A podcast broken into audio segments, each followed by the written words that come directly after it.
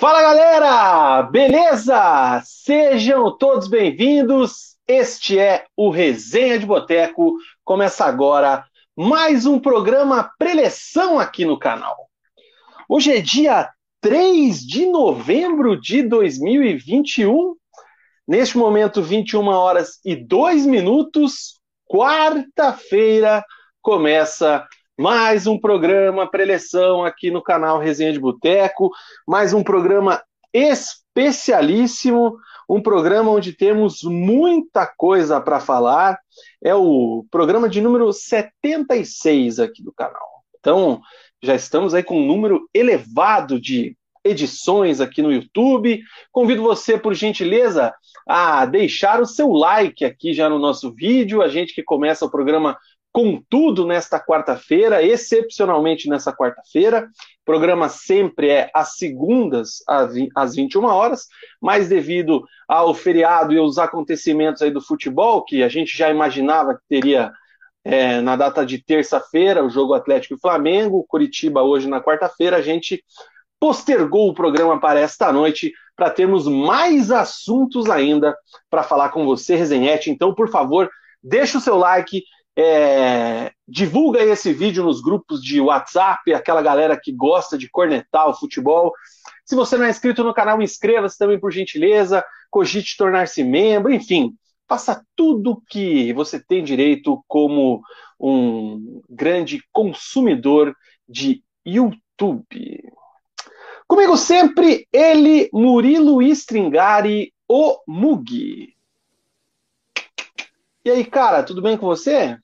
Fala galera, fala Vina, bem-vindos a mais um Resenha de Boteco. Eu tô bem, Vina, porra, depois dessa vitória do Verdão aí, eu tô, tô animado, finalmente Curitiba dando, dando um grande passo ao acesso. É, vamos falar do Atlético também, que a gente vinha batendo na tecla, era possível o Atlético eliminar o Flamengo, o Atlético conseguiu eliminar o Flamengo, vai fazer sua terceira final de Copa do Brasil em busca do bicampeonato. É... E o Paraná, o Paraná infelizmente não jogou esse final de semana, né? O Paraná não tá perdeu vivendo... mais, né? É. O Paraná está vivendo um período sabático, né?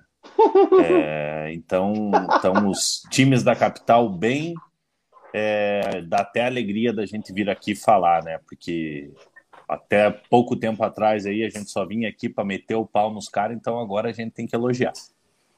Eu, eu, eu, agora que eu me liguei aqui, bem que eu tava achando que tinha alguma coisa errada aqui na minha câmera, cara. E eu inverti a ordem aqui na montagem. Tava, a, sempre o celular tá desse lado aqui, a luz tá desse, né? E tava ao contrário, por isso que eu tava meio torto aqui, mas agora acho que eu tô regularizado, cara. Então mas... eu vou te falar uma, uma armada que eu dei aqui.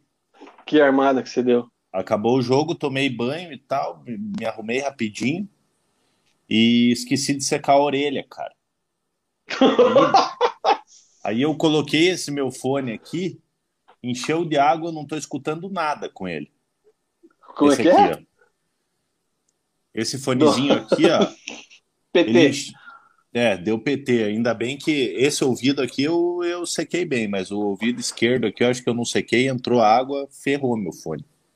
Que momento, hein? Fonezinho desse aí não é barato, não, hein, cara? Você que não. só usa coisas importadas. Não é barato um fonezinho desse. Mas esse aqui veio veio junto com o celular, né? Então, então tá ah, valendo. Então tá de boa. Nada que duzentão não resolva. Exatamente. Cara, a gente tem muita coisa para falar, né, velho? Ó, vamos só tentar ver se a gente faz um checklist aqui.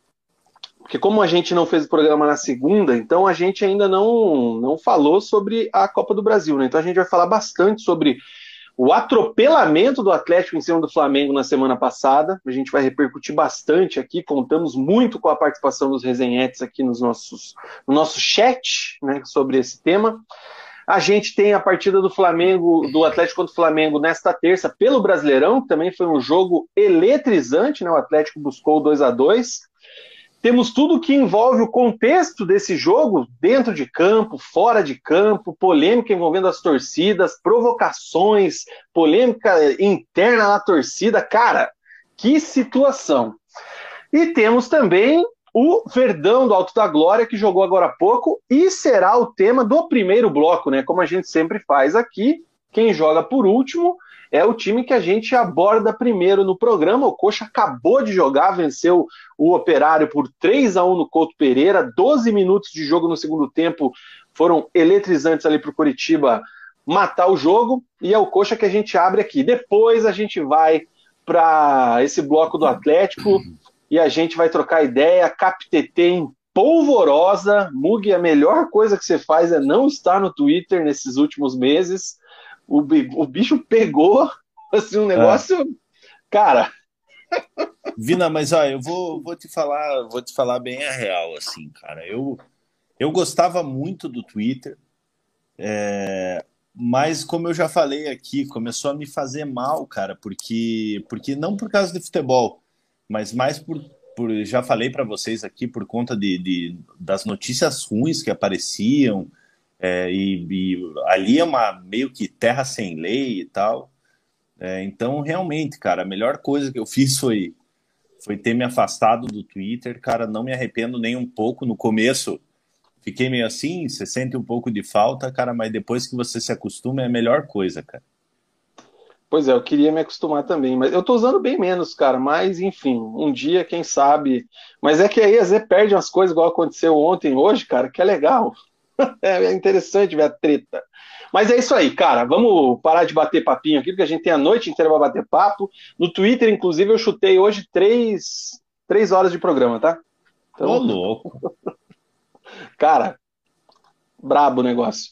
Deixe seu like, ative as notificações, inscreva-se, faça tudo que tem que fazer aí para dar aquela moral pra gente. Compartilhe aí nas redes sociais, inclusive não mandei no Twitter, vou fazer isso enquanto você dá uma dá sua palavra aí sobre o jogo, mas antes, Mug, um alô para aquela galera que já está online aqui com a gente. Alexandre Rissato, membro do canal, um abraço para ele, desejando boa live para a gente. Rissato, eu acho que você não está no grupo dos membros do WhatsApp. Chama ali no, no Twitter, manda uma DM, chama no Instagram, enfim, que eu te passo o link para você entrar lá e participar com a gente. O Matheus Punhetoski tá aí, o homem, ó, cara. Boa noite para ele. Punhetoski. Tá feliz, tá contente, tá sorridente. Felipe Rogenbach, boa noite. Boa noite para Jennifer Sacerdote. Boa noite, Genizão. Eric Ferreira Alquinho, e aí, bando de gente feia? E o espelho?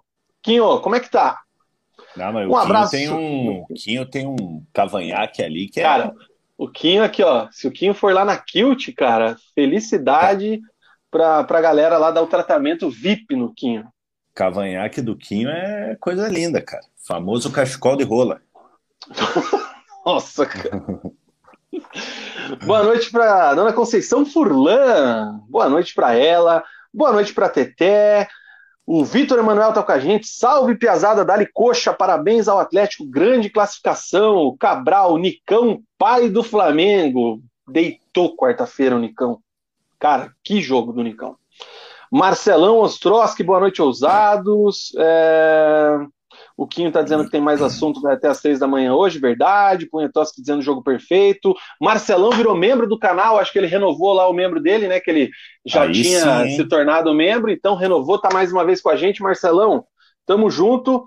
E preciso ver se teu nome está na lista do sorteio ali que eu fechei agora há pouco dos membros aqui do canal. Você falou de, de, de, renovação de membro, Vina? Hum, lembrou lá vem. o cara, o cara da Fazenda lá, aquele cantor lá que, que ele deu uma renovada no membro dele, fez um, um aumento peniano, né? Acho que é, Porra, cara, que pauta é, é, essa, irmão? Acho que é Tiago o nome dele. Não, é que você falou de renovação de membro, daí eu me, me lembrei, a Fazenda é um, a Fazenda é um assunto que tá, tá em alta aí, então um abraço. Meu Deus, é, cara. Acho que é Tiago o nome dele lá. Ai, boa noite para Rafaela Betts, está aqui Jennifer, a, Genizão falando, né? Vamos de fofocas, realmente, é isso aí, né? Hoje Mug já até soltando fofocas da Fazenda aqui, né? É, o Patrick On, mídia global e companhia falando que o Flamengo foi roubado. Cara, isso aqui é um absurdo. É, que mais? Isso aí é reparação de danos, cara. Flamengo é, e é. Corinthians nunca são roubados, cara. O Marcelão dizendo que você faz falta lá no Twitter, hein, Mugi? Um cara, gente boa demais para aquele ambiente tóxico. Tamo o... junto, Marcelão. Daniel Rey dando boa noite a todos. Luiz Eduardo Carvalho também. Fala, moçada, furacão é só alegria. Johnny Slam, boa noite, seus petralha, dando de dedo no Gabigol. Nunca critiquei Mário Celso Petralha. que mais, cara? O Quinho ficou bravo aqui. O Patrick disse que é muito bom torcer. Enfim, Guilherme Sete, boa noite. Ayrton Lima está perguntando se o Coxa ganhou do, do Operário, ganhou de 3 a 1 ele estava lá no Sírio tomando minha. E, cara, a Genizão falando que é o Thiago. Cara, ah, meu Deus do céu, chega. Vamos, vamos começar a bagaça aqui, Mug, porque, pelo amor de Deus. Eu... Bora. Ai, cara, o cara, o cara renovou o membro e não é o do grupo do WhatsApp do canal do Resenha. Não é, parece que até perdeu a mulher, mas que cara, coisa, né? chega disso, velho. Que, que coisa isso, né, Vina? É uma, uma coisa, coisa estranha, né? Vamos fazer um dia assim, fazer um resenha aleatório. Uma... Vamos tomar uma cachaça braba assim. Você falou, vamos fazer um dia. Eu achei que você queria fazer a mesma cirurgia do cara. Pô, você tá doido? Gol do nosso galo, galo mineiro. Ai, cara, esse idiota. Ai, terceira, é, 33 rodada da Série B, reta final da nossa querida Série B. É, faltando cinco jogos aí, encerrando essa 33 rodada, estou chorando nesse momento. Cruzeiro e Vila Nova 1 a 1 ontem.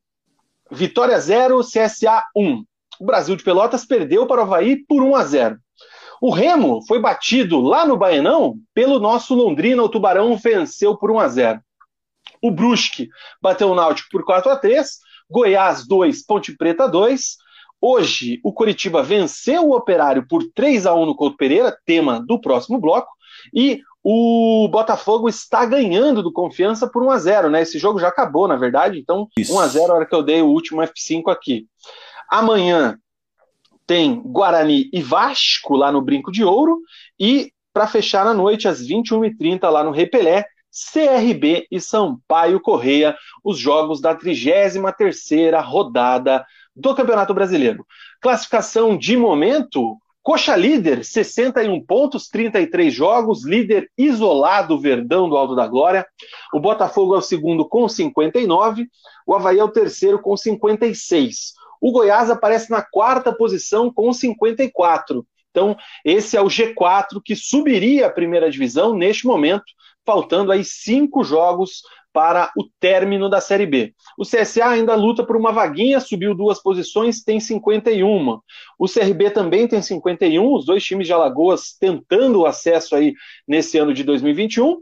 O Guarani é o sétimo com 49, o Vasco tem 47 e joga amanhã, como a gente falou. Então, acho que o Vasco, se ganhar amanhã, ainda tem chance. Se não ganhar, meu amigo, abraço, como é que é? Adeus, tia Chica, eu me vou e tu fica, né? É um abraço pro gaiteiro, né, cara? O Vasco precisa vencer amanhã o Guarani e o Guarani também precisa vencer o Vasco, né? Então Exatamente. Vai ser, um, vai ser um excelente jogo. É, e o CRB e Sampaio ali tem o, o, o CRB é, querendo chegar ali no, no Goiás, brigando por, por uma vaga pelo, pelo acesso. Então tá, tá muito boa essa, essa reta final da, da Série B aí. Mas essa briga aqui, cara, não será melhor que a briga pela parte de baixo da tabela. O Operário, ele ganhou na rodada passada de alguém aqui que eu não lembro, deixa eu ver aqui de quem era, do Havaí, 2 a 1 né? Ganhou sexta-feira. E deu uma respirada, estava numa crise aí, mas agora perdeu para o Curitiba, enfim, é o 12 com 41 pontos. O Cruzeiro, que a gente sempre gosta de dar uma olhada aqui, é o 14 com 40 pontos, apenas dois à frente do Londrina, que tem 38, e é o primeiro time da zona de rebaixamento. O Tubarão venceu também essa rodada fora de casa. E eu tô achando que o Tubarão, que passou o campeonato inteiro na zona de rebaixamento, vai escapar no finalzinho. Ah, o Vitória tomara. é o 18 com 33, acho que já era, dificilmente o Vitória se salva. Confiança 31, perdeu a confiança lá no começo e não recuperou mais. E o Brasil de Pelotas, com 23 pontos, decretou matematicamente o seu rebaixamento nesse fim de semana. Cruzeiro, hein, Mugi? Eu não sei não, hein, cara? Cara, olha, eu vou, vou te falar, Vina. Eu ia achar, ia achar bem bonitinho o Cruzeiro indo para indo para a Série C, cara. É, 40 aí... pontinhos. Quem, quem, sofre é a torcida, né, Vina? Porque os incompetentes que passaram por lá, Itair Machado, todo esse pessoal é, que meteram a mão no, no, no Cruzeiro estão aí de boa, né? É, e o Cruzeiro agonizando na, na Série B. Até pouco tempo atrás a imprensa ainda falava em acesso do Cruzeiro, mas mas está muito longe de um acesso, está a dois pontos do, da zona de rebaixamento. Logicamente, agora não tem chance nenhuma. É, e só que lá atrás, mesmo quando o Cruzeiro estava em 13 terceiro, 14 quarto, a imprensa forçando a barra, falando que ainda dava. É, e é. realmente não dá, né? O Cruzeiro está tão bagunçado, Vina, que teve uma reunião com o, do, o pessoal da, da Máfia Azul com o Luxemburgo, e a, a Máfia Azul comunicou que o Luxemburgo continua no ano que vem. Você imagina só. A torcida dando, caras... dando a notícia, cara os caras cravaram lá o treinador para a temporada que vem, né? E o, ainda antes da gente falar de Curitiba, rapidamente, o, os jogos do Cruzeiro aqui, e não só o Cruzeiro, né? Que eu não tenho a tabela do, é, fácil aqui dos envolvidos, mas o Cruzeiro pega o Londrina agora, concorrente direto, então se o Londrina vence o Cruzeiro na próxima rodada, o Londrina já passa o Cruzeiro. Então... Tem que ver então quantas vitórias o Cruzeiro tem, Vina. Não, mas o Londrina tá com 38, vai para 41, né? Ah, tá certo, tá certo. achei que o Cruzeiro então, tinha 41. Então já era já passa. Então, e é no café, cara. Então, não sei como é que vai estar tá lá de público e tudo mais. A torcida do Londrina também se faz presente. O jogo é numa sexta, 21 e 30 então, perigoso. Aí o Cruzeiro pega o Brusque também, concorrente direto, esse jogo no Independência. E aí ainda tem um jogo contra o Vitória, aí a sequência de três jogos. Numa dessa, vai que o Vitória ainda conseguiu alguma coisa até lá e ainda chega vivo nesse jogo. Então a situação da Raposa é complicadíssima. Mas vamos falar aqui, Mug, de quem está muito bem. De quem Bora. voou hoje no Couto Pereira. De quem não tomou conhecimento do fantasma. A gente sempre viu aí nos últimos tempos uma grande rivalidade entre Curitiba e Operário, jogos difíceis, jogos pegados, mas dessa vez não deu nem para o cheiro.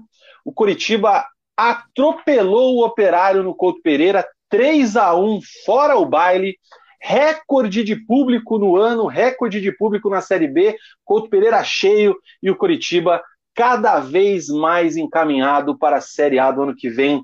Mugi, diga lá o que é que só você viu da partida de agora há pouco no Couto Pereira. Três para o Curitiba, um para o Fantasma. Olha, vindo uma partida dessa, uma vitória é, numa partida como essa, fica até difícil você avaliar o desempenho do time. É, porque é. Já caiu? Não tô vendo. Ó.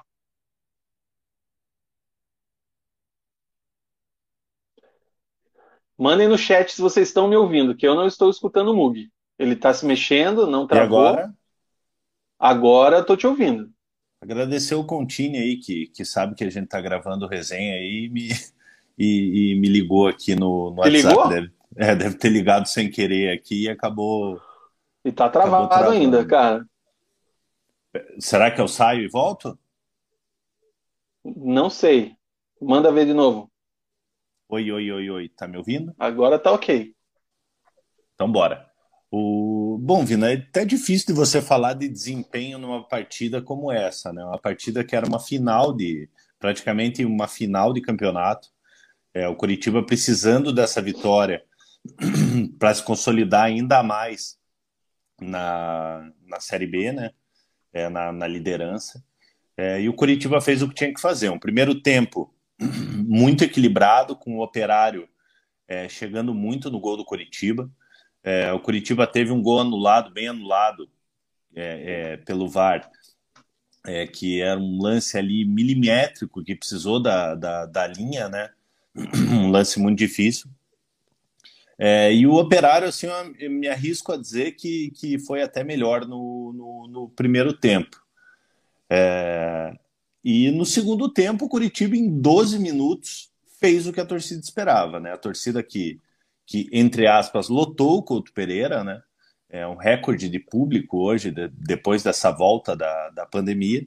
É, logo no início do segundo tempo, Igor Paixão, um dos melhores em campo, é, bate escanteio, Castan é, abre o placar, dando uma tranquilidade para o Coritiba. É, pouco tempo depois, aos cinco minutos, seis minutos, É o Vagninho, merecedor Vagninho, que saiu aclamado pela torcida, com a torcida gritando o nome dele, é, faz o 2 a 0 e aos 12 minutos o Léo Gamalho faz os 3 a 0. A partir desse momento, Coritiba é, recua, né, naturalmente, com 3 a 0 no placar, você não vai ficar se jogando para cima do adversário, é, você vai controlar o jogo. O Operário é, fez algumas alterações ali, colocou Rafael Chorão, colocou Rodrigo Pimpão, tentando deixar o time mais ofensivo, é, mas não surtiu tanto, tanto efeito. É, o que surtiu foi um gol do Operário ali numa, numa jogada lateral, um cruzamento na área, o jogador do Operário desvia é, e o Operário acaba fazendo o, o, seu primeiro gol ali, 3 a 1 para o Curitiba. E o Curitiba soube sofrer, né? Que é a frase que vocês gostam ah. de vocês gostam de falar. É, o Wilson fez algumas boas defesas do, do, durante o jogo, principalmente no segundo tempo, é, quando o jogo já estava 3 a 1 ali, é, que é um, é um placar perigoso. Se o Operário faz o segundo gol ali, vem com tudo para cima. É, poderia, poderia complicar o Curitiba. Um empate hoje seria muito ruim para o Curitiba. Vocês viram aí o Botafogo acabou vencendo sua partida. E o Curitiba controlou o jogo e no final até quase conseguiu ampli ampliar o placar, principalmente com o Léo Gamalho, né? É, então uma partida muito boa do Curitiba, principalmente no segundo tempo fez o que a gente esperava do, do, do, time e dá mais um passo gigantesco rumo, a, rumo ao acesso à Série A.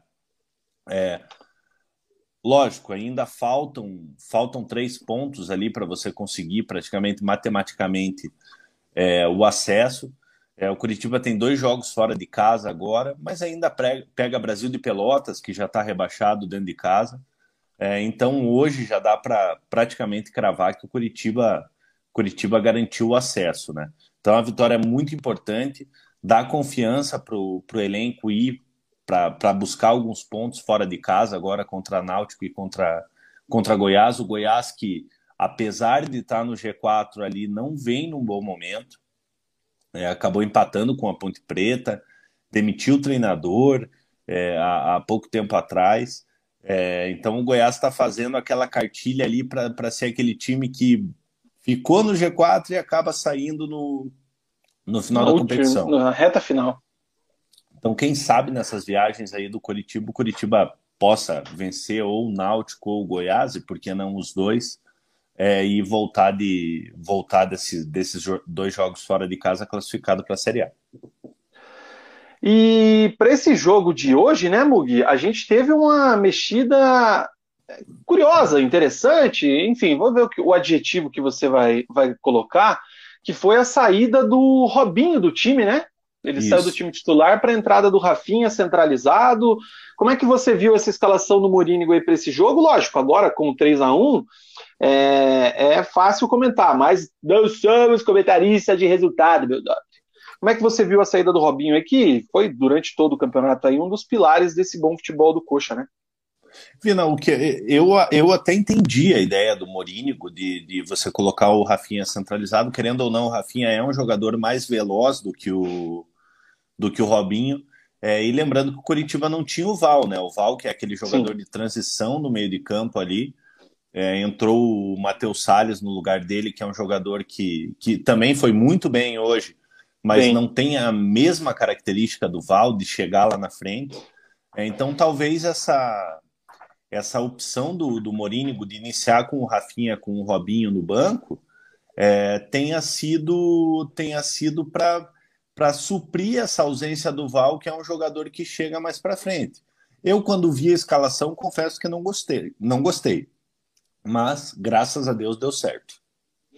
É que o, o, o, Robinho e o Rafinha, eles têm características bem distintas, né? O, o, Robinho é um cara que cadencia mais um jogo, é aquele meia mais cerebral, digamos assim, e o Rafinha já é aquele cara um pouco mais agudo, né? Já é um cara que é Sim. é mais de jogada individual e profundo, não que ele não saiba também das assistências, dar aquele passe que quebra as linhas, mas com o Rafinha ali pelo meio, você ganha muito mais velocidade, até pela questão dos pontos que você tinha em campo hoje, né? Que era o Vagninho e o Igor Paixão. O Igor Paixão, inclusive, em Mugi, que temporada vem fazendo o Igor Paixão, cara?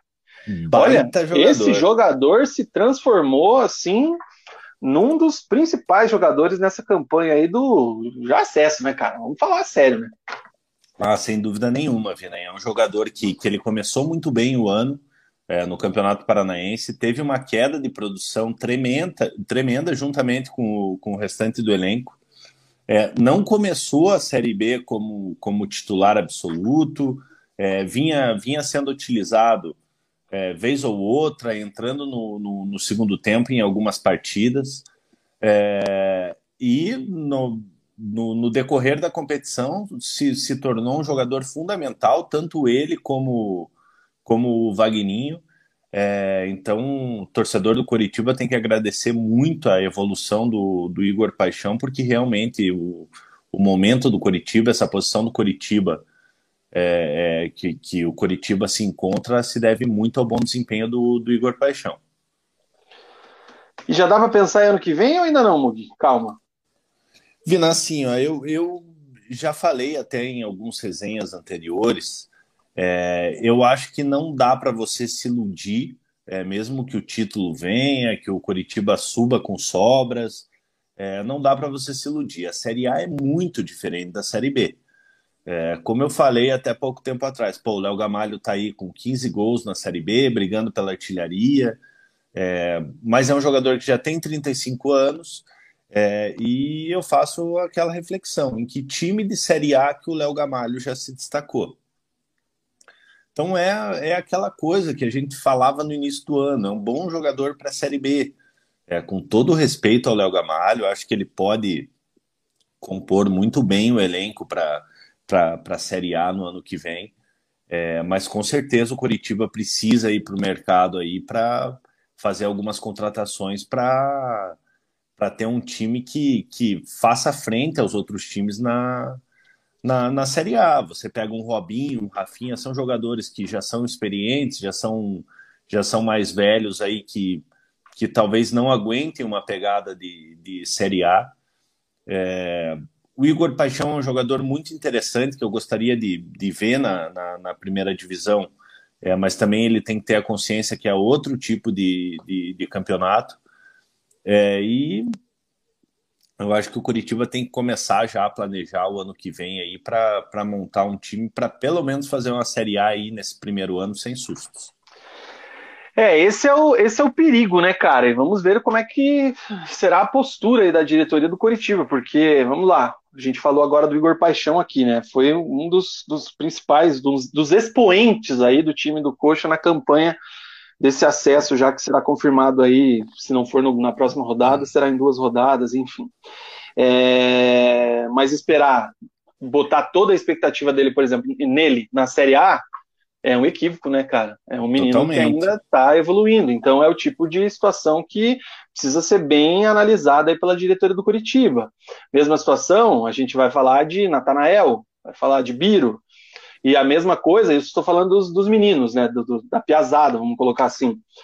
E aí, por outro lado, você tem que pensar nos mais experientes, né, cara? Até que ponto um Henrique, um William Farias, um Robinho, um Rafinha, um Léo Gamalho entregam na Série A?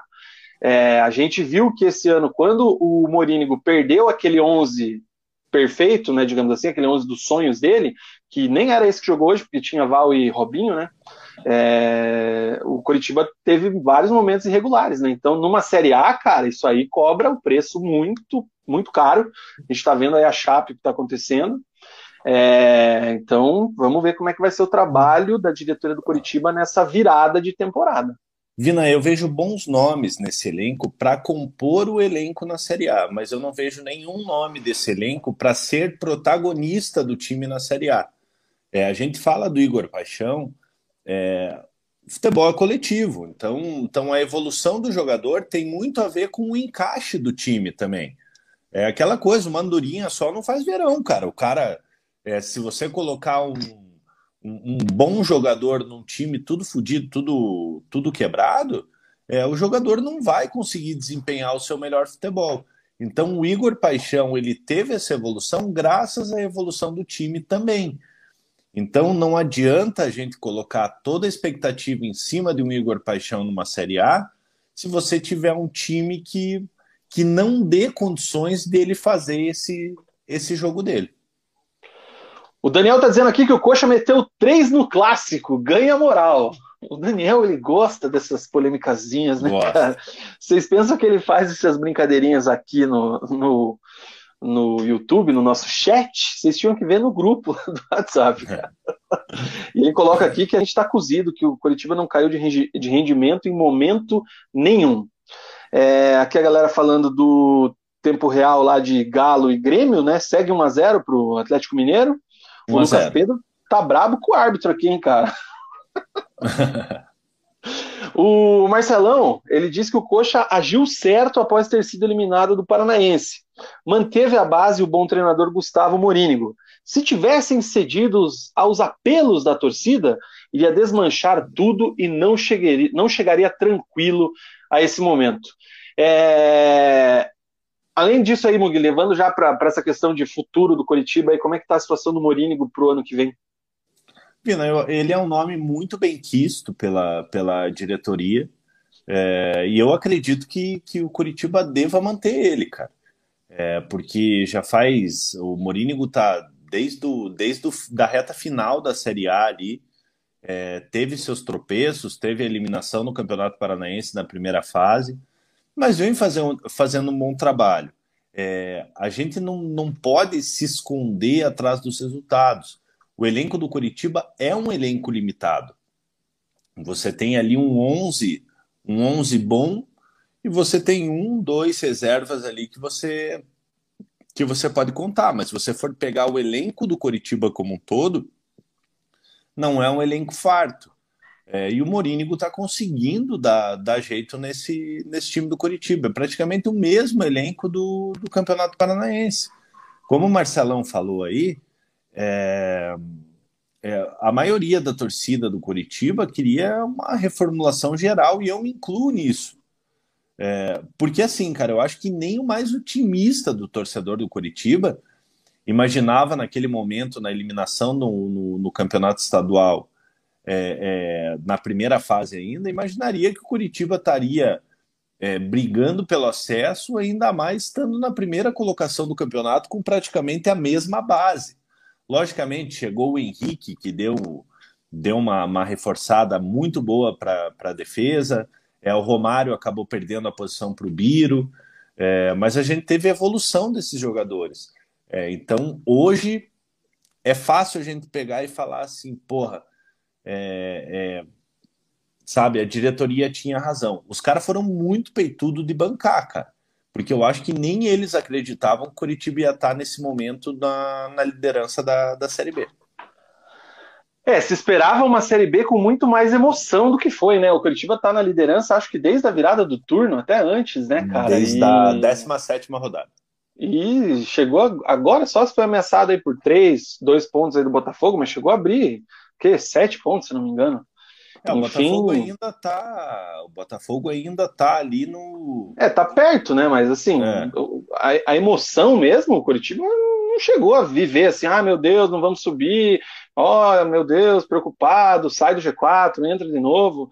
A hora que embalou ali, cara, esquece. É, não, não, não foi como em 2018, por exemplo, em 2019, aliás, é, que o Curitiba garantiu o acesso no último jogo contra o Vitória lá. Sim. É, que venceu com, com os dois gols do, do Vanderlei, acabaram, acabaram Saudoso Vanderlei.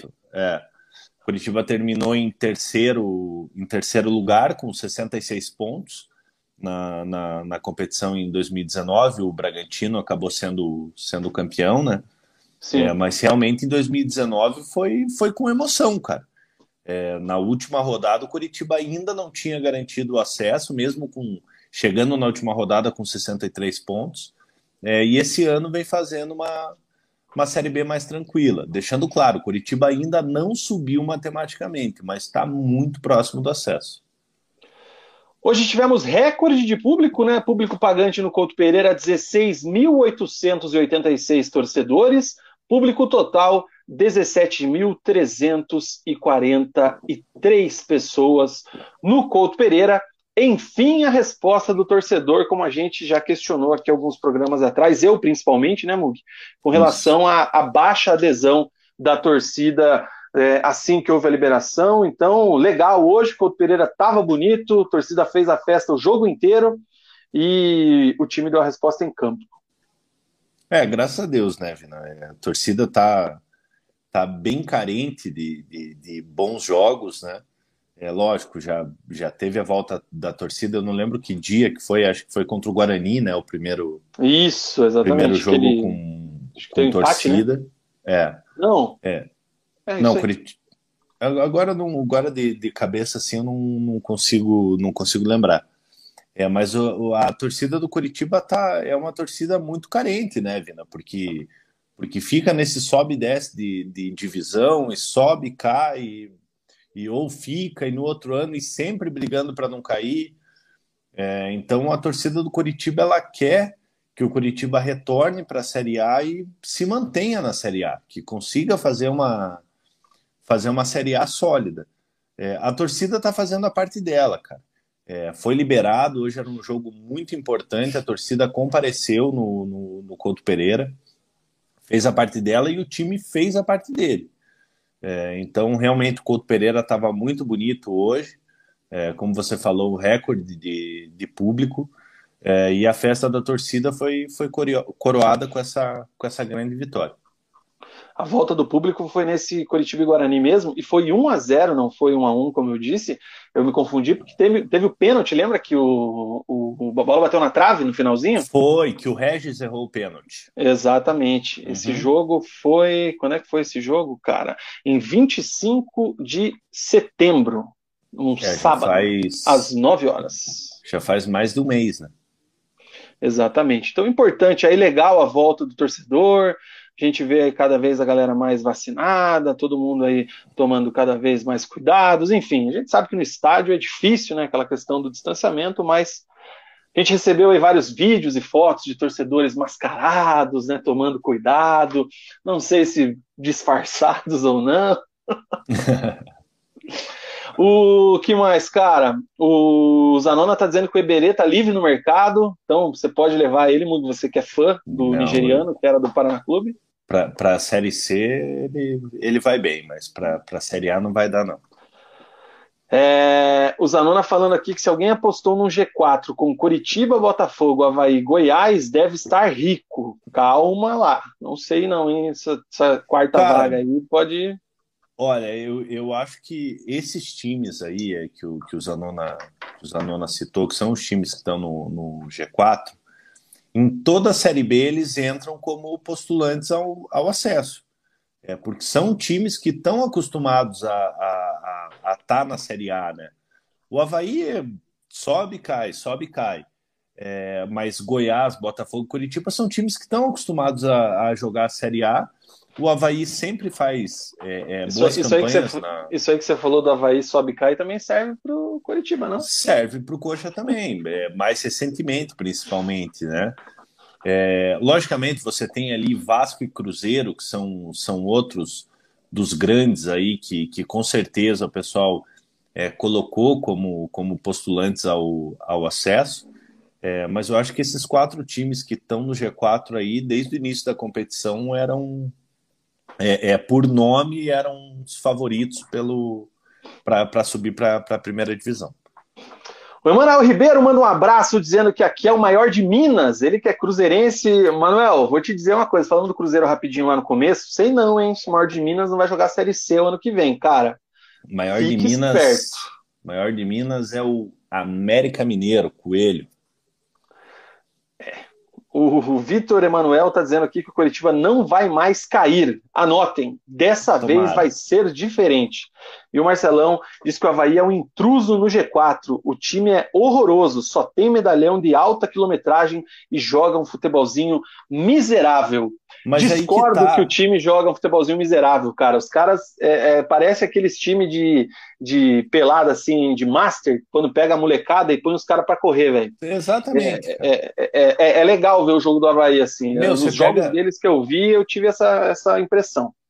Vina, você pega um Edilson da vida ali, que, que por mais que a galera pegue no pé dele, que, que jogou no Cruzeiro, jogou no, no Corinthians, é, mas é um excelente jogador.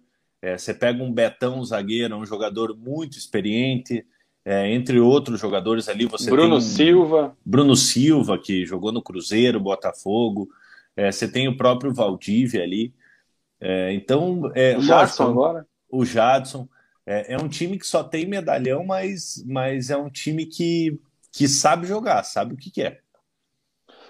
É isso aí, cara. E o Zanona fala aqui que o maior de Minas é a Tombense. É, Tom Também. Benz, que acho que a gente vai falar daqui a pouco ali, que se eu não me engano, tá brigando lá nas séries. A Tom ah, não, é do conseguiu o acesso. né? É isso aí, cara. É, que mais que eu tinha que falar aqui com relação ao Coritiba, cara? A sequência de jogos do Verdão, agora tirando aí o, essa vitória do Operário, tem o Náutico no sábado, às quatro horas lá nos Aflitos. Depois tem o Goiás, aqui no Couto Pereira, na quarta-feira que vem. Depois tem Brasil de Pelotas, um domingo, às 18 horas, no Couto Pereira. E as últimas duas rodadas ainda com horários a definir contra o CSA no Couto e o Curitiba encerra sua participação na Série B desse ano contra a Ponte Preta no Moisés Lucarelli. Certo? Certíssimo, Vina. Isso aí. O Curitiba, nesses cinco jogos aí, precisando de uma vitória. É, então, então, assim, está praticamente, praticamente garantido na, na Série A, principalmente porque pega ali um Brasil de Pelotas na, na pega o Brasil de Pelotas em casa ali já rebaixado, então então Curitiba com 99,9% aí de, de chance de acesso. O cachorro louco diz aqui que se o Coxa não ganhou dos grandes na Série B, vai elevar uma surra na Série A é, o Coxa tropeçou aqui no, no Couto contra o Botafogo e contra o Cruzeiro, né, cara? Contra é, o Vasco verdade, também não.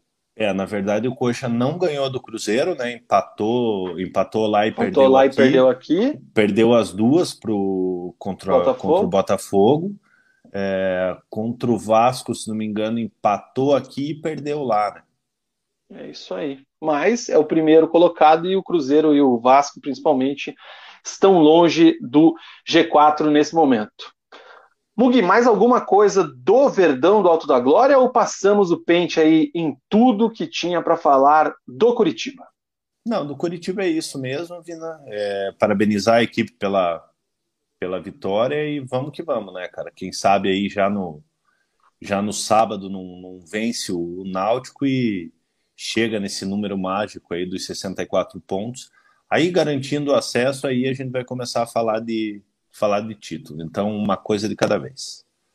É isso aí, cara. Fim do bloco do Verdão do Alto da Glória. Convido você mais uma vez a deixar o seu like aqui no nosso vídeo, por favor. Ajuda bastante. Nem vi aqui como é que tá a contagem de likes. Ó, cara, neste momento 48. aqui temos 48, né? Dá pra Isso. galera dar dois likes aí agora e, ó, cravar 50. Crava 50 aí para a gente fazer, é, é, ir para o nosso intervalinho comercial e ser feliz e sorridente aqui para iniciar o bloco do Atlético. Manda mensagem aí no grupo do WhatsApp aí do torcedor atleticano para que venham participar desse bloco do Atlético, que será um bloco quente, efervescente. Vamos então para o nosso primeiro intervalo comercial, que é aquele da M2 Soccer Studio. Mugi, presta atenção no recado do Murilão aí, ó.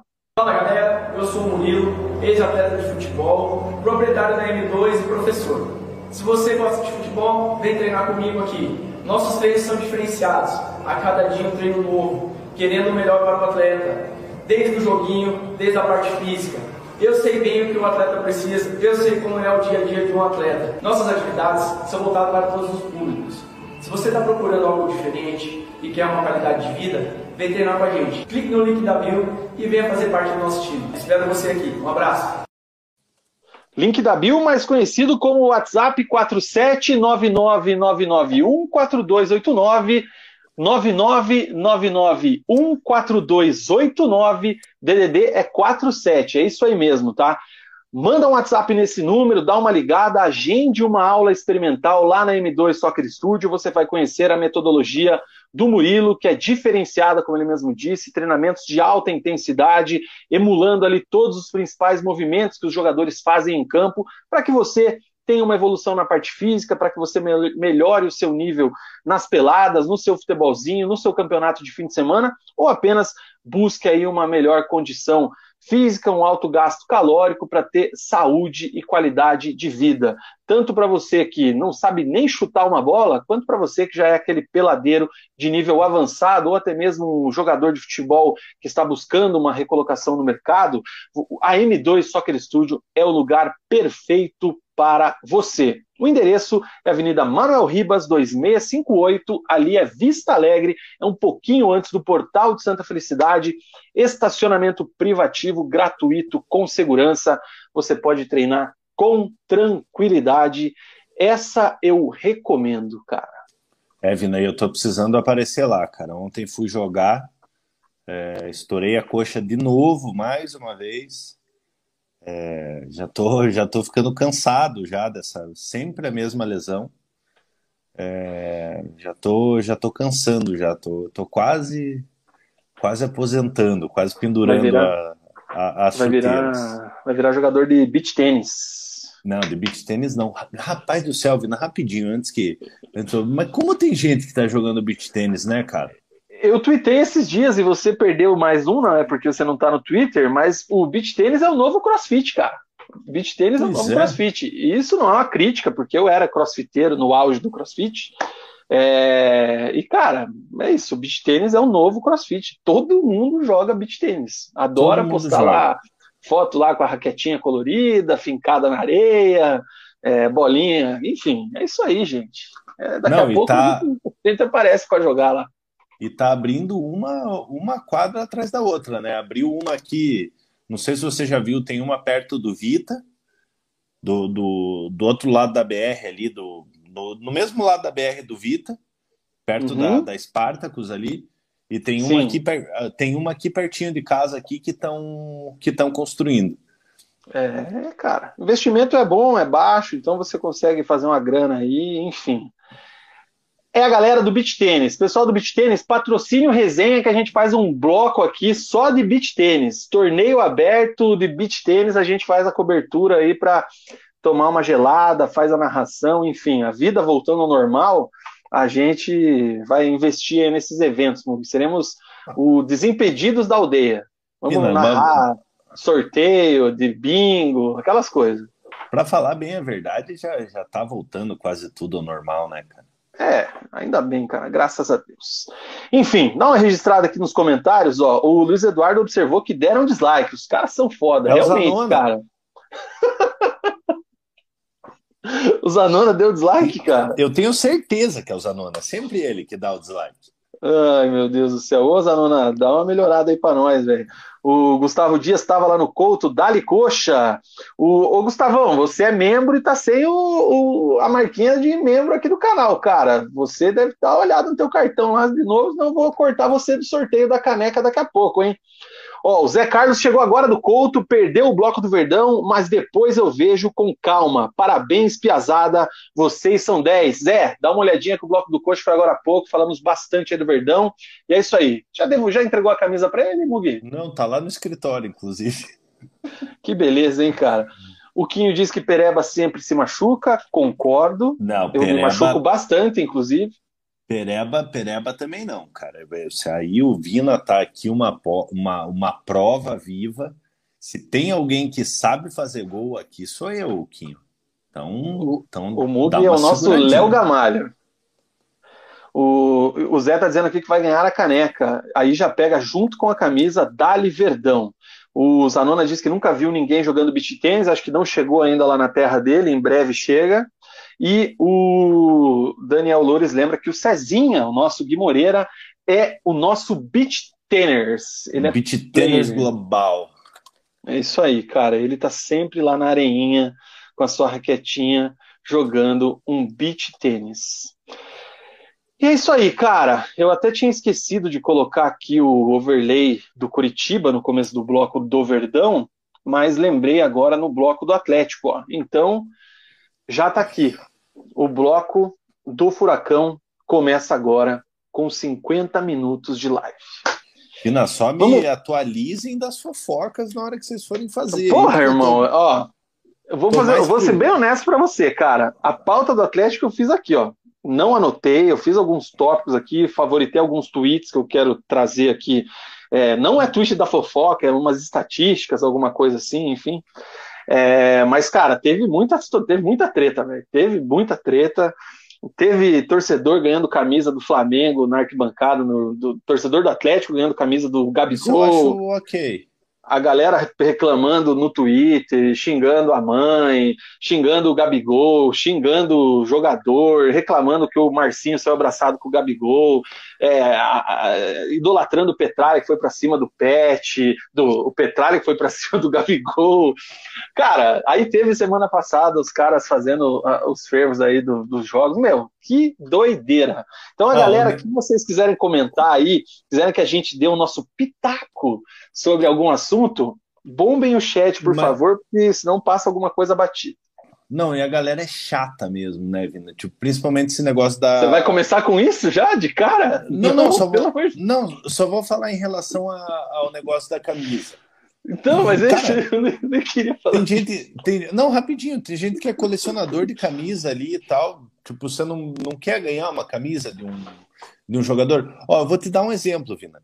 É, eu ia pegar uma camisa do Operário ontem com o uhum. Pedro, só que o Pedro acabou, o Pedro acabou machucando a coxa e ele não veio para o jogo.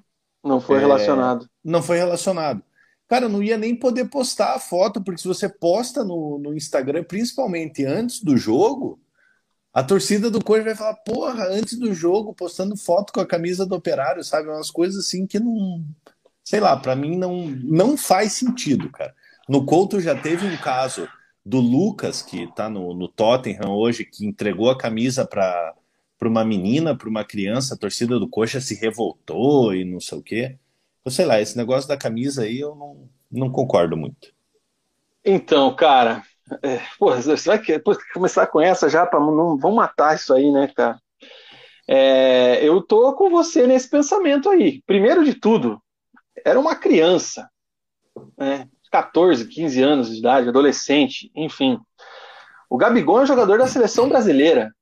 O, Gabigol hoje ele é um jogador, ele é um ídolo nacional dessa molecada. Sim. Ele faz pose, ele faz isso, cabelo, caramba, quatro, fala pra caramba, brinca tal, é marrento pra caramba, mas a criançada gosta, velho. Eu, se eu fosse moleque da base como eu era, eu ia ser fã do Gabigol, fato. Inclusive, até uma meia-culpa que eu fiz já recentemente, é, eu critiquei muito o Gabigol há um tempo atrás. Eu acho que até naqueles primeiros resenhas nossos lá no, nos estúdios, é, eu cheguei a criticar o Gabigol pela postura dele, mas depois eu fiz uma reflexão é, e eu mudei totalmente a minha visão quanto a ele, porque o Gabigol é tudo que a gente quer de um jogador, né? De um atacante, Sim. não estou dizendo de todos os jogadores, né? Porque nem todos têm, têm a personalidade para fazer aquilo ali que o Gabigol faz. É, mas a gente que sempre fala assim, né? Muita gente, ai, que saudades dos anos 90, que saudades do futebol é, raiz, raiz, futebol isso. Meu irmão, o Gabigol é suco dos anos 90, cara. Aquele, aquele cara assim que ele juntou todos ali é o Gabigol, irmão. É, a diferença é que ele agora tem as redes sociais, que os caras não tinham naquele tempo, que se tivessem ia ser nessa situação. Então tem tudo isso. Aí a menina ganhou, deixa eu ver a hora que o Mug voltar aqui. A menina ganhou a camisa de aquecimento dele ali do lado do vestiário. É, depois fomos depois fomos buscar lá, o pessoal foi buscar o perfil, ela já é colecionadora, é, vai atrás de todos os times, todas as camisas, jogadores, tira foto, etc e tal. E, cara, é uma criança, imagina, é uma inclusão no negócio. Então, pode ser que talvez, ai, podia ter evitado, ai, vai no hotel, vai no aeroporto, vai lá no, sabe Deus onde. Mas, cara, vai saber se teve acesso. Esses times hoje em dia estão cada vez mais fechados, né? ainda mais um Flamengo no momento que está. Então, às vezes, era aquela única oportunidade. Dá para perceber que o Gabigol foi já para dar a camisa para aquela criança ali, né? Tinha outras oito crianças em volta. Eu não vi ninguém indo cobrar os pais dessas outras crianças. Eu não vi ninguém indo cobrar as oito, as outras crianças que estavam ali do lado, todas com a camiseta do Atlético. Eu não vi ninguém indo buscar ficha corrida da mãe ou do pai dessas crianças que estavam ali do lado. Então, cara, essa galera, a galera perde a noção da vida. É, assim, agora já, já me perdi, né? Mas a gente sai de um setembro amarelo que todo mundo fala de saúde mental, de preocupação, de não sei o que, não sei o que, para fazer isso para cima de uma criança e de uma mãe, cara. Não é, tem o mínimo cabimento, irmão. A gente vive na, na, na época do, do, da intolerância, do, do cancelamento, né? Então, realmente tá, tá complicado, cara. E, e, meu, não vejo nada demais, é só uma, só uma camisa, cara. E, porra, sabe, é igual você falou, cara, é um jogador de seleção brasileira, é, por mais que tenha tido uma passagem apagada na Europa, é um jogador que já atuou na Europa, é, já foi três vezes artilheiro da, da Copa do Brasil, não sei quantas vezes artilheiro da, do Campeonato Brasileiro, então é um jogador de, de, de nível, de nível, posso dizer, internacional aí, porque é um jogador de, de, de seleção brasileira. É, e não vejo nada demais, cara, de, de, de você pedir a camisa pro, pro jogador e até parabéns pro Gabigol, porque apesar dele ser tipo aquele jeito marrento, ele mostrando a, a tatuagem com a taça da Libertadores na, na, na coxa para a torcida do Atlético, é, mas acabou o jogo, acabou aquilo ali, ele foi ali, foi solícito com uma criança, é, deu a. Não, na verdade foi antes, cara, foi no aquecimento. É, que seja, que, que, que foi no, que seja no aquecimento, é, foi solícito com a criança. É, você imagine o quanto que não, não marca para uma, uma criança você receber um presente de um, de um jogador. É, mas aí o povo se revolta, né? Então, sei lá, eu não, não concordo. E aí, cara, enfim, é, fica aí a minha e a sua opinião aí, a gente concorda, e se vocês, tem gente que sabe de outros detalhes da vida das pessoas aí, se incomoda, né, o povo que quer ficar sabendo, fica sabendo, sabe Deus da onde que fica sabendo. Se tem coisa muito errada que vocês ficam sabendo, procurem os órgãos que são responsáveis por cuidar desse tipo de coisa, tá, pessoal? Ninguém é justiceiro aqui e ninguém vai resolver a vida. Ficar uhum. falando só não adianta. Se tem algum problema mais grave, procura aí, sei lá, conselho tutelar, sei lá quem é que vai resolver. Tem outra recado. coisa. Nós dois aqui que, que gostamos, acima de tudo, de, de futebol, é, você tem camisas usadas em jogo do, do Curitiba, entendeu? Eu tenho camisa de jogo do Atlético, eu tenho camisa de jogo do Paraná Clube, tudo que eu ganhei, cara. Entendeu? Nem por isso, isso não me faz menos torcedor do, do, do Curitiba. Agora, se você cria uma amizade com alguém no meio do futebol, ou se porventura, igual aconteceu com essa criança, é, consegue dar sorte ali de pedir a camiseta para um jogador que talvez você nunca mais vai ver na, vai, vai ver na vida ali. É, cara, você guarda como, como recordação ali e tal. Uma hora você vai olhar, pô, que legal, essa camisa aqui foi utilizada em jogo, é o Gabigol que me deu, entendeu? Então isso é história, eu acho desnecessária a violência. É isso aí, o linchamento virtual. E a, e a pessoa ainda foi. A, a mãe, ela, a, acho que a própria menina, deve ser a mãe dela que faz a gestão do Instagram, ela ainda deu, se deu trabalho de responder todo mundo, postar, enfim. É, tá feito aí o registro e sem exagero. Isto posto, cara, vamos começar falando do jogo de ontem, e aí a gente deixa o jogo da Copa do Brasil para a sequência que a gente faz um registro aí mais é, posterior à, à, classificação do Atlético para a final da Copa do Brasil. Quero lembrar, galera, que hoje teremos um sorteio apenas para os membros do canal porque fizemos um bolão do jogo de quarta-feira, o jogo da Copa do Brasil. Quem acertasse o placar ganhava uma caneca do resenha personalizada. É, somos ali em 30, 35 pessoas no grupo de membros do resenha. Por incrível que pareça, ninguém acertou o placar de 3 a 0 lá no Maracanã, né? Ninguém acertou. Então a gente vai sortear essa caneca entre todos os membros aí e, e faremos esse sorteio daqui Mas a pouco. Você foi o você foi o único que acertou que o Atlético faria três gols, né? Naquela tua pois é. maluca.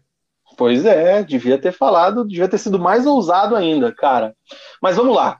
Vamos falar sobre ontem, Mug, primeiramente, né? O jogo pelo Campeonato Brasileiro. O Atlético vem de um tropeço aí no fim de semana, até a gente passou batido. Deixa eu jogar aqui a, a, o tabelão. Pior que o tabelão tá até desconfigurado aqui, porque tá tendo o jogo da 19 rodada, né? Isso. E o, e o Globo.com aqui tá puxando a 19 rodada, cara. É, esse jogo do Flamengo, o Atlético também já foi atrasado, né? Foi. Mas assim, esse, essa, a última rodada foi na 29 que o Atlético perdeu para o Santos no sábado. O Atlético perdeu por 1 a 0 na Arena da Baixada, com o time completo. Um jogo que o Atlético não poderia ter perdido, tropeçou no sábado, perdeu por 1 a 0 para o Peixe. Flamengo bateu o Atlético Mineiro, depois Juventude Bahia 0 a 0 América 2, Fortaleza 1, Grêmio 1, Palmeiras 3, Ceará 1, Fluminense 0, São Paulo 1, Inter 0, Sport 2, Atlético Goianiense 0, Cuiabá 1, Red Bull Bragantino 0, Corinthians 1, Chapecoense 0. Classificação de momento é o Atlético Mineiro com 59, o Palmeiras tem 52 é o segundo, o Flamengo é terceiro com 50 e o Bragantino é o quarto com 49, Fluminense é o quinto com 48, o Corinthians é o sexto com 44. O Atlético com os resultados aí desse fim de semana aí, esse empate contra o Flamengo ontem, é o 14 colocado com 35 pontos. Neste momento, o Atlético está cinco pontos à frente do Sport, que é o primeiro time na zona de rebaixamento, com 30 pontos. O Juventude tem 30 ao 18, o Grêmio tem 26 ao 19 e a Chape tem 13, é, lanterna da competição. Em termos de classificação, o Atlético ainda tem um jogo a menos com relação ao esporte. O esporte já tem 30 jogos, então o Atlético ganhando esse jogo que falta, que eu não tenho a mínima ideia contra quem é, se você souber, Mug, pode falar. Ou se a galera que está aí no, no chat pode comentar também. Mas tem essa questão aí. Se o Atlético ganha esse jogo que tem aqui contra o da frente do esporte, dá uma, uma saltada. O problema é que, na verdade, o esporte que tem um jogo a mais aqui pro restante, está todo mundo com 29, né, cara? Enfim. Isso. Então essa situação aí do Atlético apertou. Então teve essa derrota para o Santos. Quer dar uma, uma, uma, pincelada nesse jogo de sábado, Muga? Vamos falar direto do Flamengo? Porque, pô, dá de 300 jogos aqui do Atlético para falar, né? É, eu acho que dá para incluir esse jogo, do, essa derrota do Santos, junto com esse, com esse jogo contra o Flamengo. Aí. Então vamos lá. O Atlético ontem jogou contra o Flamengo na Arena, um jogo atrasado aí, sabe Deus de qual rodada, e o jogo terminou em 2 a 2 O Atlético começou perdendo o jogo por 2 a 0 dois gols do Gabigol, que fez gol, fez comemoração na frente da torcida, pagou sapo ali pra caramba na frente da galera, tocou o terror. Mas no segundo tempo, o Atlético veio diferente e empatou no último minuto com o Bissoli, após uma falha do Diego Alves. O Bissoli empatou. E aí o Atlético saiu com 2 a 2 heróico, não perdeu para o Flamengo na arena mais uma vez. E o jogo teve vários, várias nuances assim. Como é que você viu esse jogo ontem, Muga, esse empate heróico aí do Atlético, muito comemorado pela torcida na arena? Olha, Vini, é até é complicado, né? Gente... Dá moral pro primeiro gol, né? Eu falei do Bissoli, o primeiro gol foi do é, Kaiser, Kaiser, né? O primeiro gol Isso. de Papai Kaiser e o segundo gol do Bissoli no último minuto do segundo tempo. É até estranho falar do Atlético no, no Campeonato Brasileiro. É, já visto que o Atlético está na final da Sul-Americana, está na final da, da, da, Copa do Brasil é, e, querendo ou não, vive um mau momento no Campeonato Brasileiro. É, como a gente falou, o Atlético acabou derrotado para o Santos, é, um jogo que não poderia perder no final de semana. É, teve esse jogo contra o Flamengo, é, que que também era uma rodada atrasada, onde o Atlético poderia vencer e, e dar um respiro, né? Mas não foi o que aconteceu. É, o Flamengo, Flamengo começou muito bem o jogo, mordido ainda com a, com a eliminação, né? Pelo, pelo Atlético aí, o Atlético que era zebra no confronto e acabou, acabou atropelando o Flamengo na, na Copa do Brasil, essa que é a verdade. É, e o Flamengo começou muito bem, é, abrindo 2 a 0 com dois gols do, do, do, Gabigol, né? O segundo, um golaço, uma pintura de, de gol. É, o Gabigol não fazia gol, fazia nove jogos, se não me engano. Fazia tempo que ele não fazia gol pelo, pelo, pelo Flamengo. É, e o Atlético começa a reação com o gol do Kaiser é, e acaba empatando no último lance do jogo, um cruzamento na área, a bola acaba batendo no, batendo no Bissoli e entrando pelas circunstâncias do jogo, é, acabou sendo um empate heróico para o Atlético. Né? Você arrancar um empate no último minuto de jogo, você saiu perdendo por, por 2 a 0 para um time do Flamengo, é, e você vai buscar o empate, é um resultado heróico. Mas pelo momento que o Atlético atravessa no Campeonato Brasileiro, não foi um bom resultado. A gente tem que ser franco: o Atlético vinha de uma derrota contra o Santos É, o Atlético não vem fazendo boas partidas, principalmente dentro de casa no Campeonato Brasileiro. A gente sabe que o time está focado nas Copas e até aqui vem dando certo, tanto é que eliminou o Flamengo, está na final da Sul-Americana. É, e o Atlético está a cinco pontos da zona de rebaixamento. Logicamente, eu não vejo o Atlético como um time ameaçado de cair.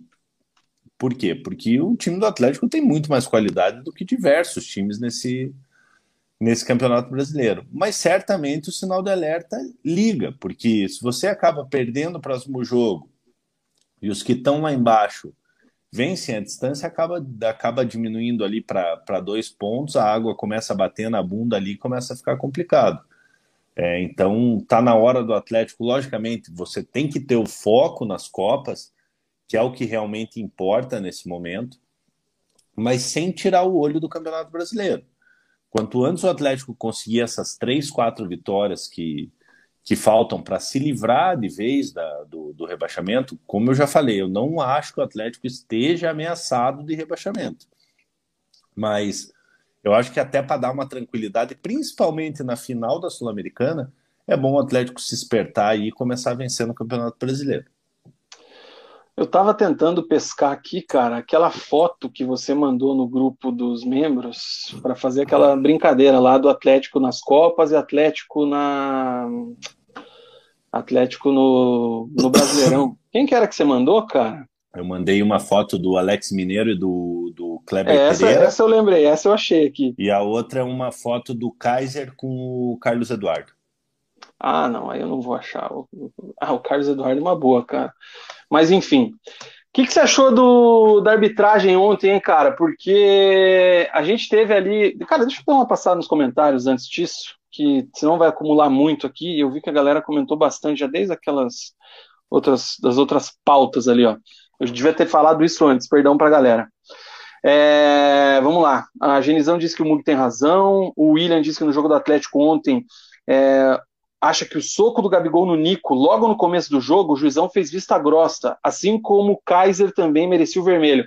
Essa era a pergunta que eu ia fazer agora, então daqui a pouco a gente fala disso, William. O Daniel está dizendo que concorda com a gente, acha uma bobagem lá em cima da, da, situação da menina. O Marcelo também concorda com a opinião do Mug, sério, tem uma história mais sinistra por trás desse pedido do inocente da camisa, daí problema é, da família. Aí a gente não sabe, né? É, exatamente, é o que eu falei agora há pouco. O Johnny diz aqui que o problema é que o Gabigol é marrento, chato e catimbeiro, mas chega lá e faz. Exatamente, cara. É isso aí. E digo mais: enquanto o Kaiser continuar fazendo um gol por jogo do jeito que ele tá, independente se é de canela, se é de ombro, joelho, se é de bunda, igual ele fez lá contra o Havaí, acho que foi pela Copa do Brasil, ele fez um gol de quebrar a bola, ele deu um gol de bunda enquanto ele continuar fazendo isso aí, ele pode meter o papai tá aqui o tempo inteiro. A minha opinião vai ser a mesma, que ele é grosso pra caramba, e já vou falar mais algumas coisas disso, mas tá certo ele, cara, tem que fazer isso aí mesmo. Chega lá e resolve. O problema é cara que é uma mala e não joga porra nenhuma, né? São quatro gols, né? O, o Kaiser fez quatro gols nesses, nesses últimos jogos contra o Flamengo. É, o Rodrigo Caio não aguenta mais ouvir falar do Renato Kaiser. O Rodrigo, é que não sei nem se o Rodrigo Caio bebe, né? Mas ele vai, vai, num, vai num pagode, vai, os caras aparecem uma latinha de Kaiser, ele cai no chão e pede para ser substituído. Simples é, assim. então. O Patrick disse que o Gabigol é jogador de seleção brasileira que não joga nada. Em opinião de cada um, não concordo. O Daniel disse que é o que a gente falou hoje. Quando surge um cara com um cara foda e fala um monte, faz em campo, o povo detona. E ele não vai com a lata do Gabigol, mas admira ele. Contra o Atlético, ele quer que se foda, mas que queime, mas tem que conhecer que ele é complicado. O Marcelão concorda comigo. O Patrick disse que o centroavante raçudo é o Kaiser. Concordo, realmente está dando a vida lá e por isso que muita gente gosta do Kaiser no Atlético hoje. É, Gustavo diz com relação à intolerância ele que está complicada. O Patrick fala que o Gabigol não joga mais nada. Guilherme Sete, a intolerância da galera é exagero, mas o Gabigol é um babaca mesmo. Alexandre diz que é o assim, pai ó, do Flamengo. Eu acho que é, é, a, gente, a gente analisa é, que nem assim, o Gabigol é babaca, o Gabigol é isso, o Gabigol é aquilo. É, a gente não sabe como que o cara é no, no, no, dia a dia com a família dele, com os amigos dele. É, para mim ali ele faz um personagem, entendeu? Ele é aquele cara marrento dentro de campo que que provoca e tal. É, mas, meu, foda-se, entendeu? Eu não vou chamar o cara para jantar na minha casa, não, não, não é meu amigo, entendeu? Então, tipo, a gente faz a análise dele ali dentro do, dentro do campo mesmo. Exatamente, isso é importante. Até onde eu sei, na vida pessoal dele, tirando ele em cassino, se esconder embaixo da mesa, essas coisas foi anos 90, cara. Isso era o que todo mundo fazia Sim. e achava bonito. Mas a gente, por exemplo, não tem nenhum caso dele atropelando o professor e fugindo sem prestar socorro. E aí? Agora você foi meio Gabigol, né, cara? Você foi polêmico. Menti? Não, não mentiu. O, o Alexandre diz que o Atlético é pai do Flamengo. Realmente, flamenguista não suporta o atleticano hoje em dia. O, o William agradece, ele fala da minha reflexão, excelente, obrigado pelo elogio, William. O Patrick fala que o craque Neto e a SPN defenderam o Atlético e disseram que o CAP foi roubado, e a gente fala disso daqui a pouco também, porque é desses, desses lances polêmicos aí que o pessoal está lembrando aí do, do Kaiser tendo a expulsão anulada e do Gabigol nem cartão tomando. Boa noite para Rafael Terna, membro do canal. O Marcelão fala que o segundo tempo do Atlético foi simplesmente perfeito. Intensidade, pressão, desejo pela vitória. O Cap amassou o Flamengo. Pena que as falhas do primeiro tempo custaram a vitória. E é bem isso, né, cara? Principalmente o segundo gol foi um erro infantil de saída de bola, né, cara? É um golaço do Gabigol. A bola cai para ele ali, ele dá um tapa por cima do Santos, o Santos larga, porque não tem o que fazer.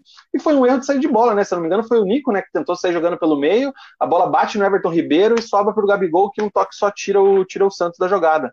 Isso. Então, é aquele tipo de erro que serve de alerta, porque principalmente num jogo único, como é a final da Copa Sul-Americana, não pode acontecer, cara a gente for falar de Copa do Brasil, e a gente vai ter ainda as semanas pré-jogo para fazer uma análise mais detalhada, tanto do jogo contra o RB Bragantino, contra o Red Bull, contra, a, contra o Galo. Mas assim, principalmente a Sul-Americana, que é a menina dos olhos, né? Devido a toda a situação que envolve o Atlético Mineiro. Um jogo único não pode errar daquele, daquela forma que errou o Gabigol. Então tem que ter o foco que teve no segundo tempo, como o Marcelo falou. Primeiro tempo o Atlético estava muito disperso e os gols são reflexo disso aí. Sim, exatamente. É, e, e, o Atlético ele não pode ter essa falta de atenção nas Copas, como você falou. É, e eu não digo só contra o Red Bull, que é jogo único, mas contra o Atlético Mineiro também, porque, porque vai ser um, é um adversário mais ou menos do mesmo nível do, do, do Flamengo, é, onde você tem que ter erro zero.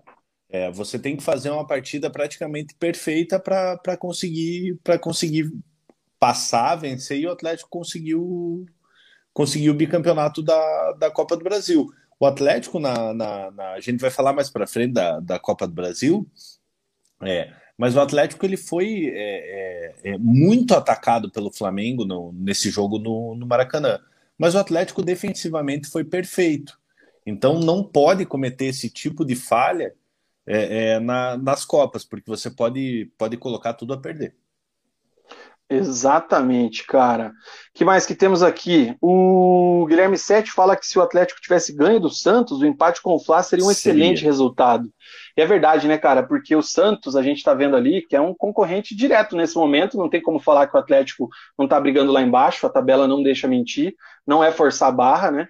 É, a gente sempre falou, ó, a distância do Atlético começou a tropeçar, a gente falava e botava aqui a classificação, olhava para baixo, lembra? Muita gente falou, olha, não, vocês estão exagerando, fala assim, cara, olha o ano do Atlético, olha o que está acontecendo nas Copas, vai chegar uma hora que fica perigoso e a tabela não deixa mentir.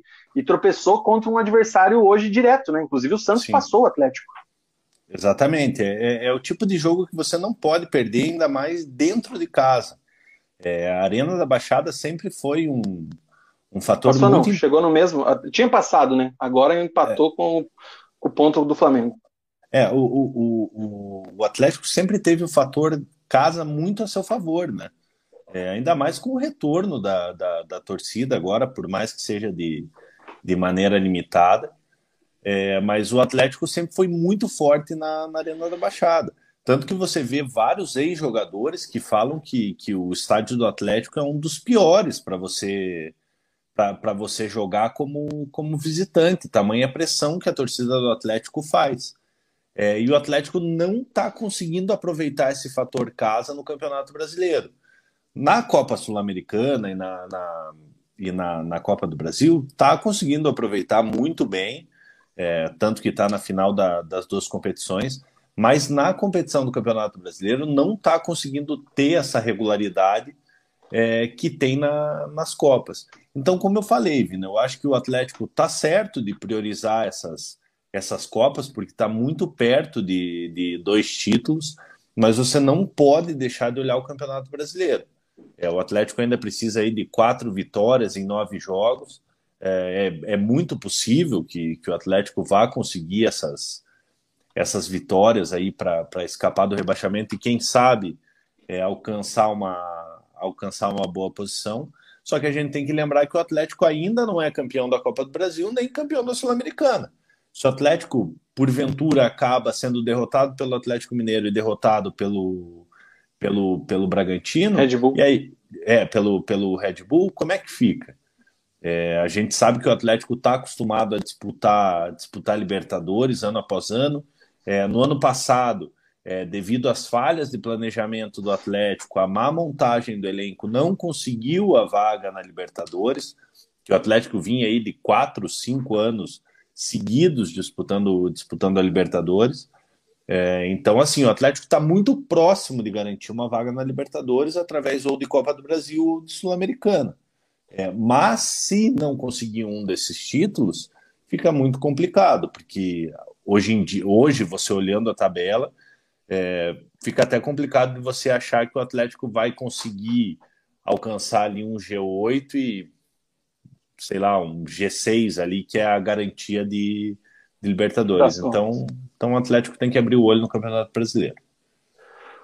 O seu gol do Grêmio, hein? O Zanoni informou ali, ó. Não vou lá clicar no comentário dele, senão eu perco a minha ordem aqui, mas gol do Grêmio, um a um, é isso? Uhum. Show de bola. Bom, o Lucas Pedro diz aqui que o Atlético era para ter goleado o Flamídia. Terans fez gol, estava impedido, juiz lixo, vergonha. O Patrick levando uma, levanta uma bola boa aqui, cara. Na minha opinião, mesmo o Valentim dando nó tático no Renato, e dando um baile no Flamengo. Não acho ele treinador para o Atlético. Ainda acho que a amostragem é pequena do Valentim, porque ele já fez jogos que trabalhou muito mal, né? Aquele jogo contra a Chape, a estreia dele, que ele tira o Terans, que eu não lembro contra quem era. Ele tira o Terans no mesmo... intervalo, né? Isso, mas ao mesmo tempo o que ele fez, e a gente falando detalhe depois da Copa do Brasil e vem fazendo nos últimos jogos, é, tá equilibrando a balança, cara. O Alberto, ele tem uma escola europeia, né? O povo do, do Sport TV adora falar isso, que ele jogou na Itália. Então ele tem a escola do, do Antônio Conte, né? Que virou treinador do Tottenham agora. Então é, ele sabe armar muito bem as defesas, de transição rápida e tudo mais. E o trabalho que está ganhando tempo, né? Está tá, tá passando os dias, está conseguindo treinar aí, mesmo que com jogo após jogo, decisão após decisão, está evoluindo. É fato isso. Tá. O segundo tempo do Atlético ontem é naquela intensidade que a gente cobrou muitas vezes do time do Altuori e do Antônio Oliveira, né? Lógico que dentro do mesmo jogo foram duas histórias, né? O primeiro tempo irregular e disperso e o segundo tempo fumaça. O Atlético voou. Então, assim, eu acho que ainda é pouco tempo de, de cravar. O Alberto ele está evoluindo. Não sei se você pensa da mesma forma. Eu concordo com você e concordo com o Patrick também. Eu acho que é, hoje eu não vejo ele como, como o nome ideal para o Atlético, pelo que o Atlético almeja. É, eu acho que ele veio como um tapa-buraco, porque tanto que o contrato dele até o final do ano, né, como se fosse um vestibular para ele aí, é, mas de fato ele está evoluindo. Vina. E a gente vem cobrando essa intensidade do Atlético é, já faz tempo, né? No ano passado, na temporada 2020, apesar da Covid, de, de tudo isso, o Atlético caiu muito de produção. Muito se falava no famoso jogo CAP, né? É, que era aquele jogo de intensidade, de, de, de transição rápida. É, lógico, você tinha ali um Bruno Guimarães, você tinha um Renan Lodge que passava toda hora pela, pela lateral. É, mas muito se falava desse jogo cap, que era esse jogo, esse jogo ofensivo, rápido, seguro na defesa. É, e o Atlético se tornou aquele, aquele time sonolento em alguns momentos. É, e o Roberto Valentim ele está conseguindo é, dar esse dinamismo que, que a gente espera para o time do Atlético e sem dúvida nenhuma está tá evoluindo. Mas ainda acho que é muito cedo para a gente falar, nossa, Alberto Valentim é, revolucionou o Atlético e está tudo certo. Não, acho que ele vem fazendo, fazendo um trabalho nota 6 ali. É, querendo ou não, você tem que fazer uma análise como um todo. É, você tem que analisar Campeonato Brasileiro, Copa do Brasil e Copa Sul-Americana. Você tem que colocar tudo no, no mesmo bolo para você fazer uma análise.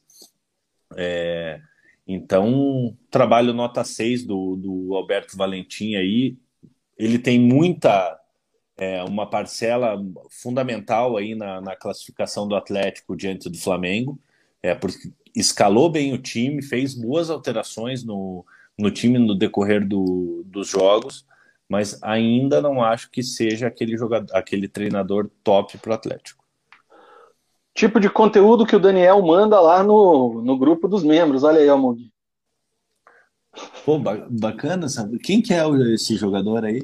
É o Gabigol, né, cara? Você não, não, viu não hoje, o, o, o, que tá com. Que ah, é o Thiago Heleno? Ah, o Thiago Heleno. Você não viu isso hoje? Não, não, não cheguei a ver. Essa, essa, essa foto, inclusive a foto que é a capa do, do vídeo aí de hoje, do, do nosso canal, o perfil oficial do Atlético postou, cara. Mas com o rosto do Petralha? Não, óbvio que não, né? Mas talvez seria isso que ele queria. Ah, ia ser engraçado. Mas, mas isso aqui que o Daniel mandou, manda no grupo dos membros. Gosto desse tipo de conteúdo, cara. Parabéns, Thiago Heleno. Orgulho, mais uma vez, da torcida atleticana destruindo o Gabigol aí durante o jogo. Que mais, cara? Deixa eu voltar aqui para a telinha do Atlético, voltar para os comentários e tudo mais. Vamos lá. É... O Marcelão fala que o Atlético está com a pontuação ruim, pois brincou demais no brasileiro. Some-se isso a falta de qualidade dos reservas. Cadu, Canezinho, Jaderson, Nicolas e outros tiriças. Concordo. É isso aí que a gente já falou, que o Mugi colocou bem aí. Ontem no jogo o juiz fez certo de não expulsar nenhum, diz o Daniel. O Gabigol fez certo de pagar sapo, a torcida fez certo de detonar ele, o Petralha fez certo de cobrar, todos acertaram. E o Terna pergunta já na sequência ali se, na nossa opinião, o Gabriel Barbosa deveria ter sido expulso.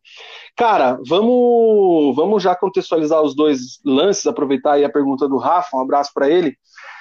Teve primeiro lance do Kaiser, em cima do Léo Pereira. Que a hora que eu tava Sim. assistindo aquilo, eu falei assim: meu Deus, cara, o Kaiser tomou, sei lá, três engradados de Kaiser, porque ele tentou pegar o Léo Pereira de quatro formas. Acho que ele deu um chute com a direita, um chute com a esquerda, deu um outro soco aqui por cima, deu um soco nas costas, enquanto o Léo Pereira não caiu, ele não parou. Aí o Léo Pereira caiu e ele falou que não fez nada, fez, não, não fiz nada, pelo amor de Deus, cara, foi um negócio assim, parecia vila mesmo.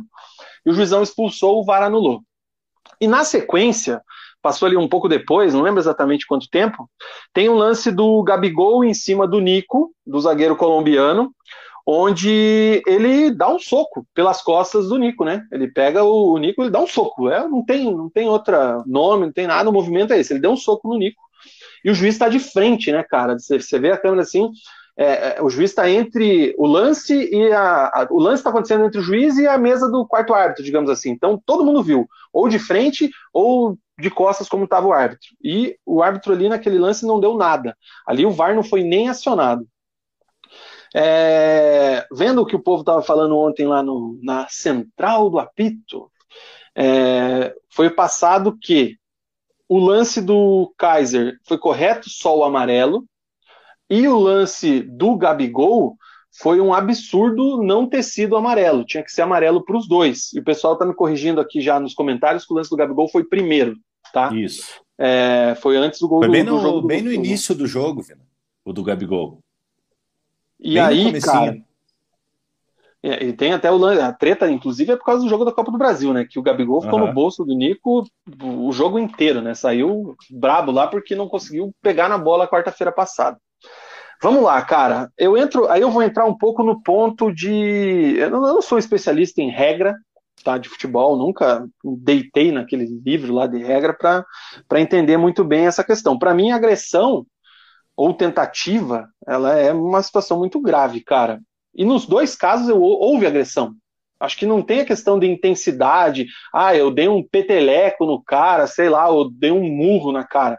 Os dois casos foram foi uma agressão premeditada, vamos dizer assim. O cara quis dar o soco, tanto o Kaiser quanto o Gabigol. Eu acho que se você expulsa um, você tem que expulsar o outro. Se você deu um amarelo para um, você tem que dar amarelo para o outro. É... Essa é a minha visão. Então, a questão do absurdo. Se ele deu um amarelo para o Kaiser, que para mim teria que ter sido expulso, porque não foi uma agressão, foram quatro em sequência, tinha que ter chamado ali o VAR, alguém tinha que ter avisado, tinha que ter expulsado o Gabigol também, certo? Ou então ao contrário, né? Já que o lance do Gabigol foi antes, é isso. Tira o, é, dá o cartão amarelo pro Gabigol, dá o cartão amarelo pro Kaiser, ou expulsa, enfim. Mas a agressão para mim era cartão vermelho, cara. Os dois lances foram muito assintosos, achei ali que apelaram e não precisava daquilo. Nesse caso, acho que a arbitragem errou. Mais pela questão do Gabigol, que não foi nem acionado o VAR, né? Vina, eu concordo com você. E agressão não, não, não tem papo, cara. É vermelho direto. É, é, essa é a minha opinião e é isso que está na regra, cara. É, se o cara tentar te dar um soco é, durante a partida, se, se relar em você é agressão já. É, independente. É, então, assim, o, o, eu acho que o, que o árbitro errou no, nos dois lances. ele deveria ter expulsado o Gabigol no início do jogo, foda-se que é quatro minutos de jogo. É agressão. Cara, tem um lance, o Zé Carlos, que jogou, acho que jogou no Paraná, atacante. O atacante, cara do CRB, o Gordão? Isso, isso. Sim. Cara, o Zé Carlos Gordão. no jogo. Um abraço pro Zé Carlos. Num jogo Cruzeiro e Atlético Mineiro, quando ele estava no, no, no, Cruzeiro, ele foi expulso com oito segundos de jogo pelo, pelo Paulo César de Oliveira, que hoje é comentarista de, de arbitragem porque ele deu uma. Deu, ele tentou dar uma cotovelada no jogador do Atlético Mineiro, com oito segundos de jogo. Então, para mim, o árbitro errou nos dois lances. Só que o que, que eu acho que ele viu no lance do Kaiser? Ele primeiro ele viu a agressão e expulsou direto, o VAR chamou, ele analisou o lance e viu uma falta comum do, do Kaiser. Um lance temerário, não uma agressão. Por isso que ele deu o cartão o cartão amarelo, uma força excessiva. Só que o porquê que o VAR não chamou no lance do Gabigol? É isso que não dá para entender. Então eu acho que o árbitro e o VAR erraram nessa, nesse caso. Eu acho que o VAR não deveria nem ter sido chamado para revisar o cartão vermelho do, do Kaiser. E por outro lado, o VAR deveria ter sido chamado no lance do Gabigol para expulsar o Gabigol. Porque agressão e tentativa de agressão é vermelho direto, não tem conversa. É, cara, e aí a gente entra naquela aquela aquela fala que tivemos há duas semanas atrás, pós primeiro jogo da semifinal da Copa do Brasil, do pênalti do Fasson lá no Rodrigo Caio, né? O critério desses caras, de quem apita, de quem comenta, de quem tá no VAR, de quem, sei lá, Ontem também teve um lance do Pedro Henrique, né? O Vitinho sobe no, dentro da área e sobe com o braço aberto também. Acho que até o Vitinho, a gente falou muito, eu principalmente aquele dia, do Fasson não olhar para o Rodrigo Caio e dar, abrir o braço visando a cara dele. Foi mais um, lance de, de movimento corporal, né? O Vitinho ainda não, não tem essa convicção, cara. Eu acho que o Vitinho foi meio malandro ali com o Pedro Henrique. Eu, eu acho que ele, ele meio que quis se proteger mais forte do que o Fasson naquele jogo. E ele soltou o braço no Pedro Henrique, cara. E nada, nada, nada, nada, nada, nada. Então, é aquela coisa, né? Quem é de fora é, fica falando, ah, só ficam chorando, não sei o quê, o Flamengo é o Flamengo, tá, não sei o quê. Mas, cara, a gente vê que tem, na dúvida é pros caras. Ou na dúvida, deixa de dar pros caras. É simples Vina, assim. Vina, sem, sem dúvida nenhuma, cara. Eu vou falar a mesma coisa que eu falei do, do lance do Fasson. Sem querer também é falta, e falta dentro da área é pênalti. Tá? Independente, eu, eu, eu acho que o Vitinho foi estabanado ali. Eu acho que ele foi tentar se proteger e, e é, ele é atacante, não, não tem muito caguete de, de, de marcação. É, ele foi tentar se proteger ali para tirar a bola. É, e acabou cometendo a infração em cima do, do Pedro Henrique. E, e, por mais que o Vitinho não tenha tido a intenção de cometer a falta, é como eu falei, sem querer é falta, cara. Então, outra vez, o VAR e a arbitragem erraram, o VAR por não ter chamado, lógico, a gente sabe que, que a decisão de campo é a que vale, É, se o árbitro, se o VAR chamar o árbitro, o árbitro falar, não, eu vi aqui, vai ser isso. É, ele não é obrigado, obrigado a, a ir para o VAR, mas cabe aquela reflexão que eu fiz na, na, na vez do, do pênalti do, do Fasson. E se fosse ao contrário? Será que o VAR não chamaria? E, e isso não é questão de, de, de, de, vitimismo dos clubes do nosso estado. É, mas a gente sabe que é uma coisa que acontece, cara. O peso da camisa, infelizmente, é, é, é ele influencia na arbitragem. O porquê? Porque a gente vê os nossos, nossos programas locais aqui, vocês veem, veem a gente aqui comentando do, dos times do, do nosso estado, mas a grande massa ela vai ver o Sport TV, ela vai ver a ESPN, é, ela vai ver, vai ver o Globo Esporte ali, edição nacional. E o que, que eles vão. O, o que, que vai dar mais polêmica? Uma marcação de, de, de, de uma não marcação de pênalti para o Flamengo uma não marcação de pênalti para o Atlético? Uma não marcação de pênalti para o Atlético Mineiro uma, uma não marcação de pênalti para o Coritiba? Então o peso é muito diferente, o árbitro sabe disso. O árbitro sabe que se ele errar é, é, é, contra o Flamengo, vai ter um peso muito diferente do que se ele errar contra o Atlético. Então, isso que é muito complicado, e não é vitimismo da nossa parte. A gente, a, a gente sabe que é o que acontece. E isso acontece com os times aqui do Paraná, com os times do Nordeste, com os times do Centro-Oeste, Infelizmente é assim que funciona. O Itap BLK, o Daniel, o Roberto, o Tavares e o Edu Martins e o Patrick que me corrigiram aqui do lance do Gabigol foi antes que o lance do Kaiser. Obrigado aí, galera. O Marcelo disse que o Gabriel e o Kaiser tinham que ser expulsos por agressão, que revolta a repercussão na mídia do eixo, a parcialidade, a omissão e a falta de justiça. Por isso que meio mundo anda odiando o Flamengo. É, que mais, cara? O Vitor Macedo diz aqui que o critério é a camisa. É mais ou menos isso aí que o Mug tá, tá falando, né? O Edson Mauro acha que não expulsou o Kaiser pela lei da compensação. Eles não chamaram para expulsar o Gabigol e aí seria muito descarada a expulsão do Kaiser. Não tinha, não ia começar a ser divulgados áudios aí umas semanas atrás? Eu vi alguma coisa disso aí, mas acho que não começou é, ainda, né? Eu vi, mas não, mas, mas não, não, não tive mais notícia. É, em relação ao comentário do, do, Edson Mauro, até mandar um abraço para ele aí. É, esse negócio da lei da compensação, é, a gente sabe que realmente ocorre no futebol, né? É, mas, se a gente for analisar a regra, é, não pode existir lei da compensação, entendeu? É, a gente sabe que, que realmente ocorre, mas se você for querer cumprir a regra, ali, a, a regra de fio a fio, você teria que ter expulsado tanto o Gabigol quanto o Kaiser. O Patrick diz aqui que se o Gabigol fosse expulso, o Flamengo iria ser amassado, ia levar uma goleada histórica e talvez o Kaiser não seria expulso depois por estar mais calmo. Aí já entrou naquela aquela toada do si, si, si, mas faz em, sentido, né? Falando em VAR, pênalti marcado para o Atlético Mineiro agora com auxílio do VAR. Nath Fernandes bateu a falta, o jogador do Grêmio ergueu o cotovelo, bateu ali e o, e o Luiz Flávio de Oliveira deu o pênalti. Logo o Grêmio, né, cara, que tá aí com amores pelo VAR, né? Rebentaram Sim. o VAR lá no, no, fim de semana, lá na arena, né, cara? É, o Patrick fala que o Neto, o craque Neto, falou que foi muito mais pênalti do esse agora do Vitinho no Pedro Henrique do que o do Fasson no Rodrigo Caio. Adenilson Fagundes, se o juiz expulso o Gabriel, provavelmente o lancer do Kaiser não teria acontecido e ele não estaria perdendo por 2 a 0 beleza. Ian Frank, saudações rubro-negras, devagarinho vamos chegando.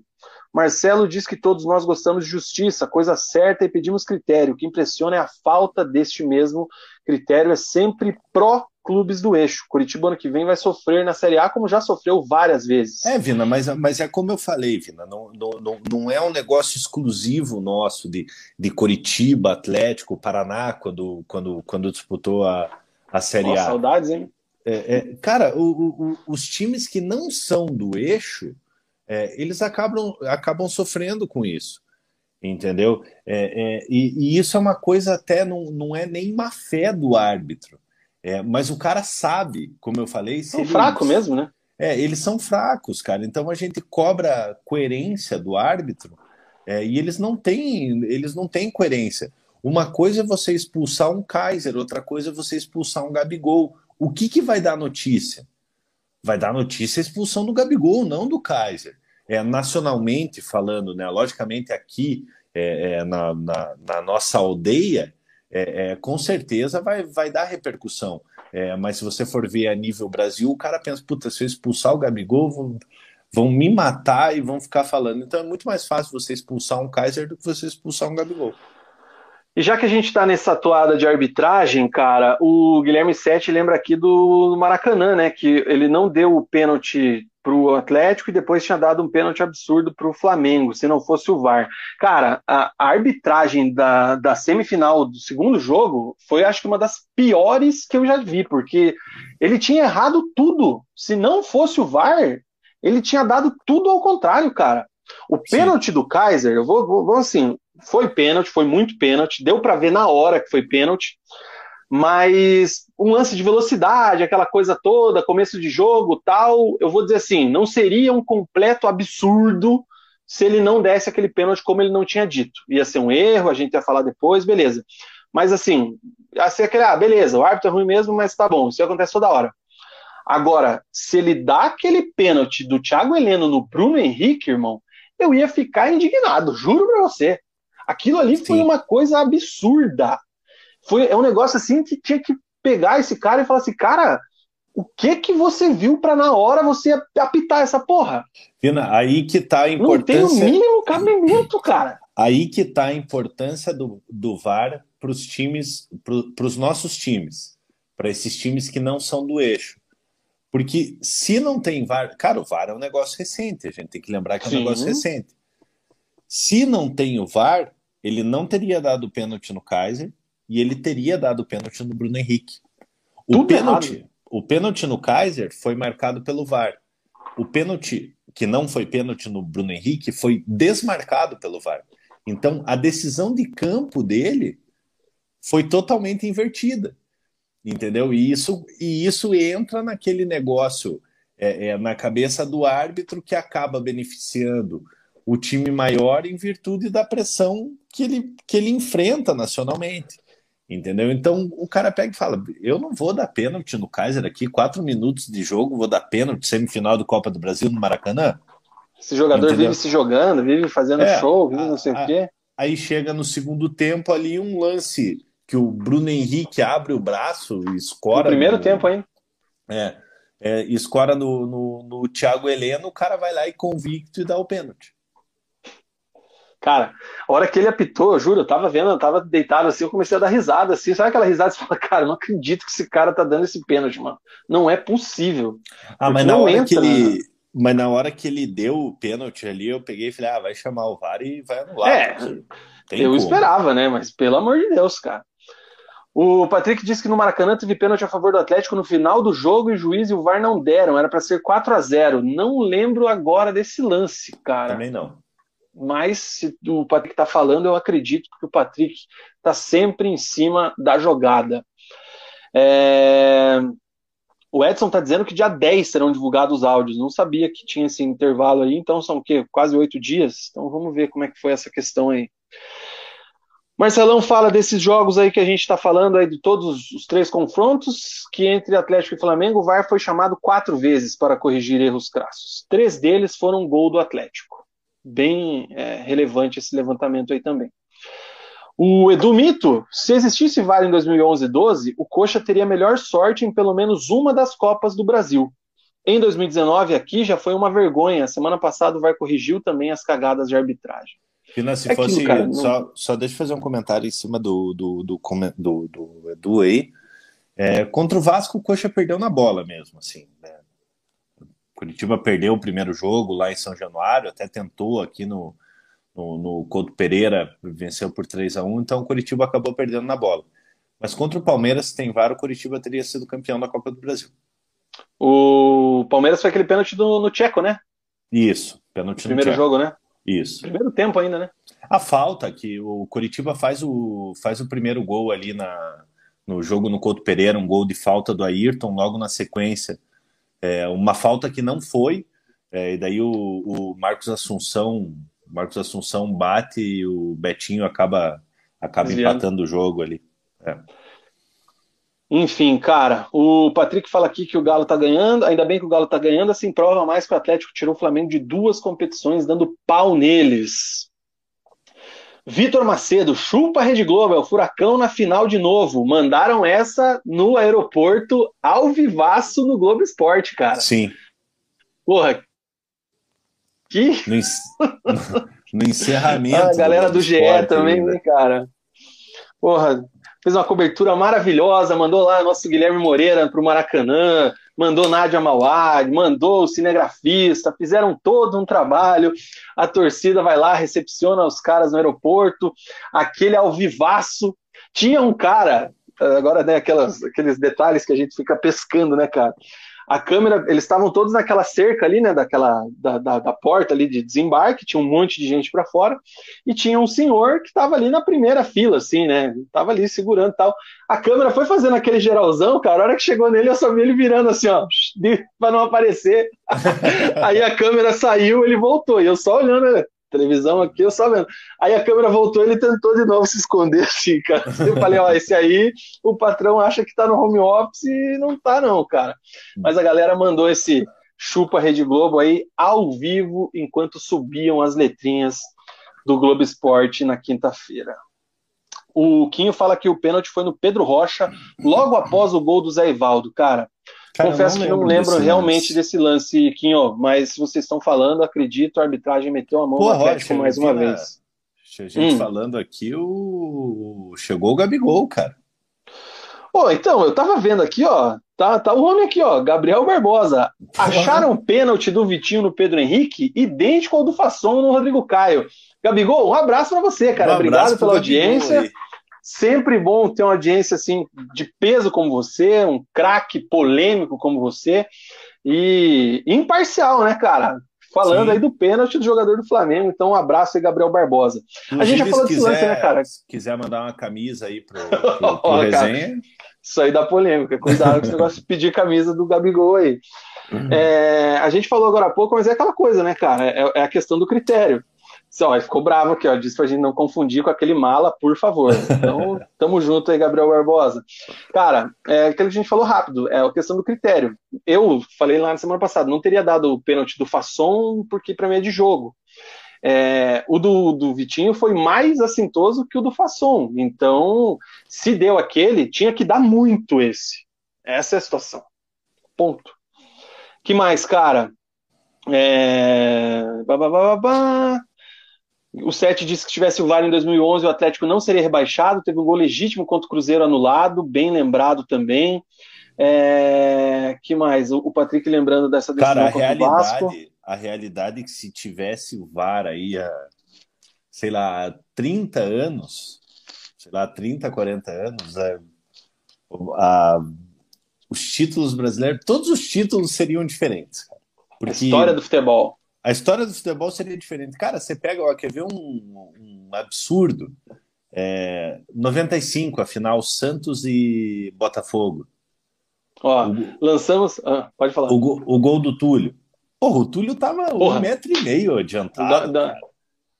Nossa, velho. Ó, o Daniel Rey aqui ó, tá dando ideia até de lançar um quadro aqui, ó. VAR retroativo nos comentários. VAR do Vasco e Paraná Clube em 2000, Copa João Avelange. Pênalti dado no Romário deveria ser anulado. Não duvido que viria o título. Rapaz, Paraná fez frente pro Vasco naquela Copa João Avelange. Brasil, Copa do Brasil 2013.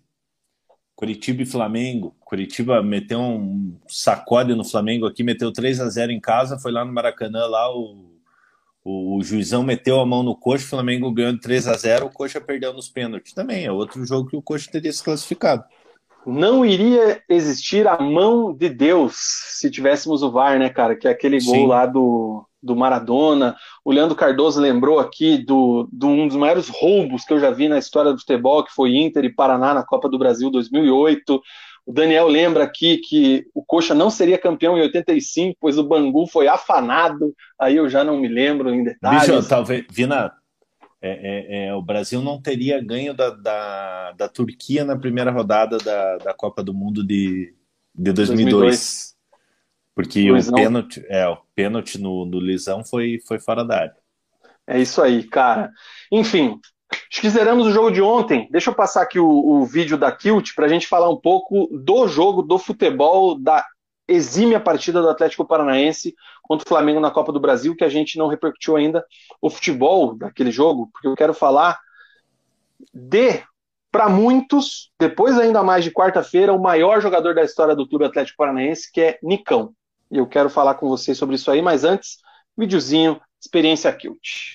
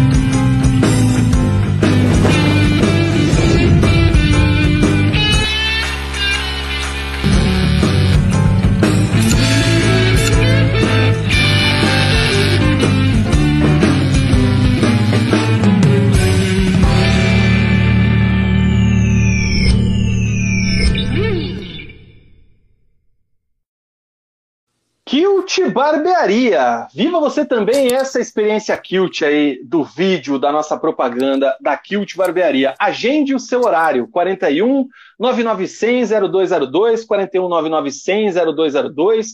Barbearia Kilt Barbearia, Avenida Senador Souza Naves, 674, em São José dos Pinhais. O Instagram é arroba Kilt Barbearia. Chopp geladaço, culinária repleta de quitutes pratos e iguarias deliciosas e, claro, um serviço de barba, cabelo e bigode sem igual com a rapaziada lá na Kilt Barbearia. Você é inscrito no resenha, do resenha, que chega lá na Kilt, fala que é inscrito aqui no canal, tem direito a double shop, qualquer horário, qualquer dia. É inscrito do canal, chegou na Kilt, tem direito a double de chopp. Você que é membro do canal, você que investe aqui, é acionista do Resenha de Boteco, você tem 50% de desconto em qualquer serviço da barbearia de segunda a quarta-feira. Outros dias, você tem direito a um chopp na faixa. Caso você não possa tomar um chopp naquele momento, vai dirigir, está em horário de trabalho, enfim, ou apenas não está na pira de tomar um chopp que você não sabe que está perdendo, você pode trocar por uma porção de fritas Kilt, que é a melhor batata frita do planeta. Então, agende o seu horário, marque lá um serviço de barba, cabelo e bigode na Kilt, 9900-0202, 9900-0202, ou apenas passe lá assistir um jogo, curtir uma boa música, tomar um chopp gelado e degustar todas as maravilhas do cardápio da Kilt. Se você quiser ainda ter mais cultura, peça pela Bursa. Leia a Bursa e você não vai se arrepender. Ouvindo a manja da Bursa. Ô, sabe cara, tudo da Bursa. Saudoso anos 90. Então é vão, lá na, vão lá na Kilt, dá um tapinha no, no, no cabelo, na barba. Tô querendo tá ir amanhã lá, cara. Vou ver se dá certo, hein? Se não me sugarem no trampo aqui der tempo, partiu. Toma um chopinho gelado, uma batatinha da hora. 22 temperos, hein, cara? Essa, essa batata não é exagero, não, cara. É sem igual, hein? Do mundo inteiro, e é isso aí. né? 22 temperos que o Abram prospectou aí ao longo de todas as suas viagens pelo mundo. Ai, ai. Cara, quarta-feira passada, Atlético vai ao Maracanã e contra tudo e contra todos, porque poucas pessoas, tirando os atleticanos, pouquíssimas pessoas acreditavam na virada atleticana, é, como é que é aquela palavra lá? Puta merda. Remontada. Palavra... Rem... É. a remontada atleticana. Pouquíssimas pessoas acreditavam, tirando os atleticanos. E não teve como, não deu para o Flamengo. O Atlético passou o carro de uma forma que há muito tempo eu não via em cima do Flamengo, do super Flamengo, do poderosíssimo Flamengo. O Flamengo do elenco mais recheado do Brasil, do técnico que todo mundo queria, que era o Renato Gaúcho, depois que o Jorge Jesus foi embora. O super Flamengo, com Gabigol, com Bruno Henrique, com Everton Ribeiro, com Andrés Pereira, com Diego Alves, com o Felipe Luiz, ia meter um Diego Souza aqui. Só que o Flamengo também de Léo Pereira, né, cara? E tinha pela frente o Atlético de Nicão. Simples assim. Big Nick, Nicão, que fez uma das melhores partidas dele com a camisa atleticana, a jornada impecável, perfeita do Nicão o Atlético saiu com 3 a 0 no placar em cima do Flamengo e sacramentou aí a, a passagem para a final da Copa do Brasil. Que partida do Atlético na semana passada, Mug. Olha, muito, Vina, muito boa partida mesmo. Fiquei sem palavras. Que partida do Atlético, que partida do Nicão e que partida do Nico Hernandes, cara. O Nicão ele se destacou pelos gols, é, fez dois gols, foi, foi fundamental, mas o que jogou o Nico Hernandes nessa partida foi, foi uma enormidade, cara. É, defensivamente ali foi, na minha opinião, foi o melhor jogador do Atlético. Setor defensivo do Atlético praticamente perfeito, praticamente não, setor defensivo do Atlético perfeito nessa partida. É, aguentou a pressão do, do, do, Flamengo. O Atlético soube sofrer nesse jogo, se, se dá para se dizer assim. E a realidade é que o, que o gol de pênalti no início do jogo ali matou com o Flamengo, né? É, o Renato Gaúcho entrou com o Diego, é, que não vinha sendo utilizado no, no, na cabeça de área é, para cadenciar o jogo, não surtiu efeito, efeito principalmente é, em virtude do gol do Atlético, né? O Renato Gaúcho esperava ter o controle absoluto do jogo desde o início do jogo. E o Atlético conseguiu fazer o gol é, se defendeu, atacou com segurança, conseguiu o segundo gol com o Nicão ali praticamente garantindo a, a, classificação, obviamente que teria o segundo tempo inteiro ainda pela frente, é, mas dando um enorme passo, porque o, o Flamengo martelava, martelava e não conseguia. Flamengo martelava, martelava, martelo, martelão, o Mug coxou pela segunda vez na live. É... Deixa eu dar uma, uma deixa dos comentários aqui, enquanto o Mug não volta. É... Zanona diz que se o Renato Gaúcho é técnico para a seleção, ele é astronauta-chefe da NASA. O Guilherme Sete fala aqui do Santos, que pegou até sinal de Wi-Fi. É, vocês falam Wi-Fi? Como é que é a pronúncia? Fala, Mugi! Ó, tava dando uma enrolada aqui enquanto você não voltava. Fui desarmado por Agora está no mudo. E agora? Agora voltou. Perfeito. Fui, fui, desarmado por Nico Hernandes. Então, assim, o Atlético faz o segundo gol é, com o Nicão numa falha do, do, do Diego Costa, né? É, o Kaiser quase é? Do, do, do, Diego Alves, aliás, é que o Diego Costa tá jogando ah, aqui, tá. eu tô esperto ali. É, numa falha do, do Diego Alves, é, o Kaiser quase erra o passe pro Nicão, né? Ele, ele dá meio nas costas do Nicão, o Nicão consegue corrigir, finaliza de perna direita, né, que não, que não é a boa, é, e acaba fazendo o segundo gol do Atlético, dando, uma, dando tranquilidade para o Atlético voltar para o segundo tempo. No segundo tempo, o Flamengo começa a martelar o time do Atlético, é, a defesa, como eu falei, praticamente perfeito, o Santos pegando bola para caramba, é, Nico Hernandes perfeito, o Thiago Heleno muito bem, é, o próprio Marcinho bem, o Abner muito bem, todo o setor defensivo do Atlético ali bem. É, o Pedro Henrique, que, que a gente criticou outra hora também, fazendo uma partida, uma partida muito segura. É, e para coroar a classificação do Atlético, seu Zé Ivaldo, né? Zé Ivaldo que vem se tornando um jogador é, folclórico no Atlético, né? Que, emblemático. É, até, até pouco tempo atrás, a torcida do Atlético não podia ouvir falar no nome do, do Zé Ivaldo, teve uma passagem pelo Vitória emprestado, é, e está aí sendo, sendo importante. É, o Zé Ivaldo consegue ali num, num, ataque do Flamengo recuperar a bola.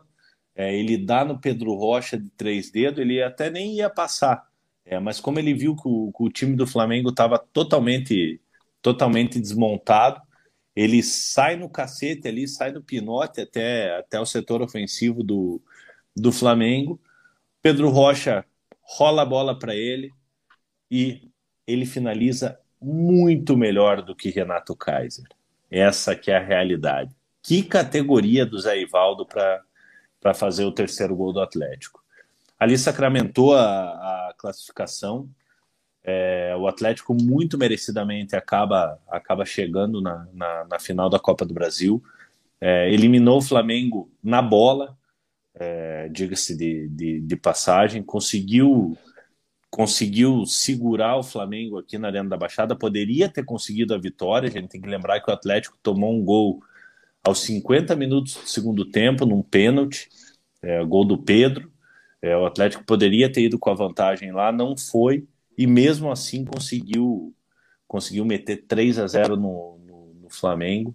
É, então a gente olha o placar e você vê, pô, o Atlético foi sim, é, é, um time ofensivo contra o Flamengo. Não, o Atlético foi perfeito defensivamente é, e o Atlético foi letal. O Atlético, quando teve as oportunidades, soube aproveitar e, e como eu falei no, em algumas resenhas anteriores, é, o Atlético, para se classificar, teria que fazer praticamente o jogo perfeito. O Atlético fez o jogo perfeito contra o Flamengo.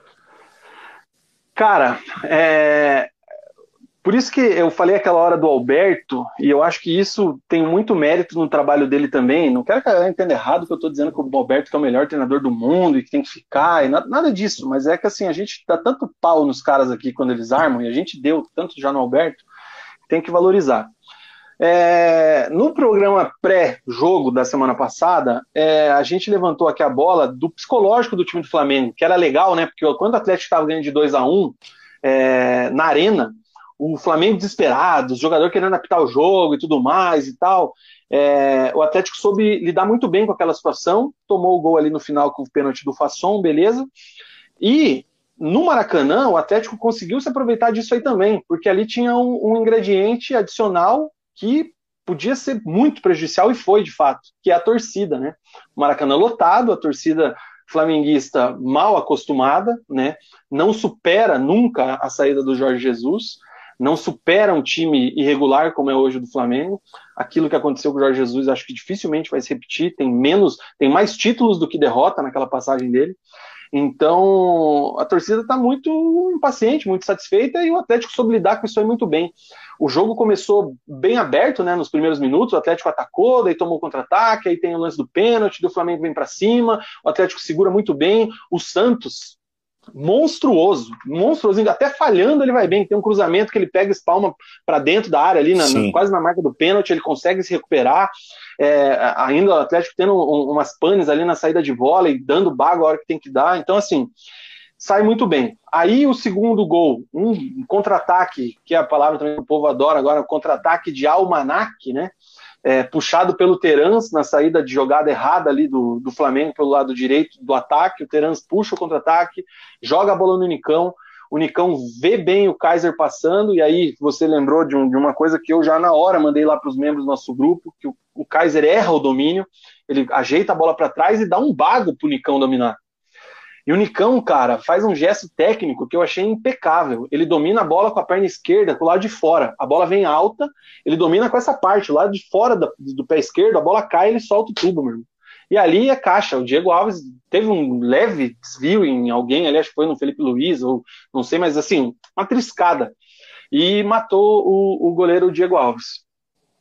Aí o Atlético consegue levar bem o segundo tempo, 2 a 0 no placar, a pressão que já era maior com 1 a 0 vai tomando conta, vai tomando conta. O Diego ia sair com 30 minutos do primeiro tempo. O Renato Gaúcho já tinha, ia colocar, acho que era o, ou o Thiago Maia, o ou Kennedy. o Michael, não lembro, o Kennedy, não sei, tinha alguém ali e ele não mexeu, porque teve uma lesão de, de alguém, acho que foi até do Léo Pereira, né? É, e ele desistiu de fazer essa mexida. Ainda bem para o Atlético, porque o Diego, horrível, péssima partida do Diego Ribas. Aí vem a mexida no intervalo que me preocupou, que foi a entrada do Mikael aberto pelo lado esquerdo, né? O Mikael Começou entra por ali. a fazer uma fumaça do caramba ali, né? Em sete minutos ele criou três jogadas em cima do Marcinho. Ele acabou com o Marcinho naquele primeiro momento. O Marcinho estava muito bem no jogo. É, aí não lembro se foi, foi já depois dos 10 minutos, o, o Mikael faz aquela jogada que ele dribla o time inteiro vindo para o meio o time inteiro. Ele dá um drible no Thiago Heleno, que o Thiago Heleno, muito responsável, só cercou, não deu o bote, porque ali era uma queda, o juiz ia dar o pênalti. Então ele driblou o Thiago Heleno com uma grande facilidade, facilidade e o Santos opera mais um milagre, né, cara? Porque ele abre a bola, bate, bate no travessão e sai. Então, assim. É, o Atlético foi ganhando confiança, o Flamengo foi ficando desesperado, foi ficando desesperado, é, tem um comentário aqui, cara. Eu ia terminar o, a minha fala para dar uma passada nos comentários, mas dentro do contexto do que eu estou falando, esse comentário aqui do 7 vai fazer sentido com o que eu vou trazer para vocês agora. Citadini Monstro. É, logo após o jogo, eu separei um tweet que me chamou muita atenção, cara, e eu fiquei reflexivo sobre isso e queria trazer para vocês aqui. É, o Citadini ele deu 22 toques na bola, cara, em 88 minutos. Um jogador deu 22 toques na bola. Deixa eu dar um zoom aqui para a galera acompanhar, é, conseguir ver melhor.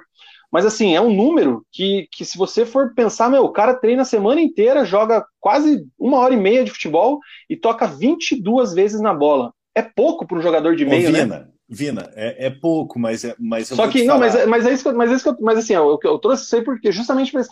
Mas olha o quão monstro foi o Citadini nesse Sim. jogo, porque ele ocupou todos os espaços, toda aquela questão que a gente falou do primeiro tempo, que ele estava sobrecarregado no meio, é, sozinho por ali.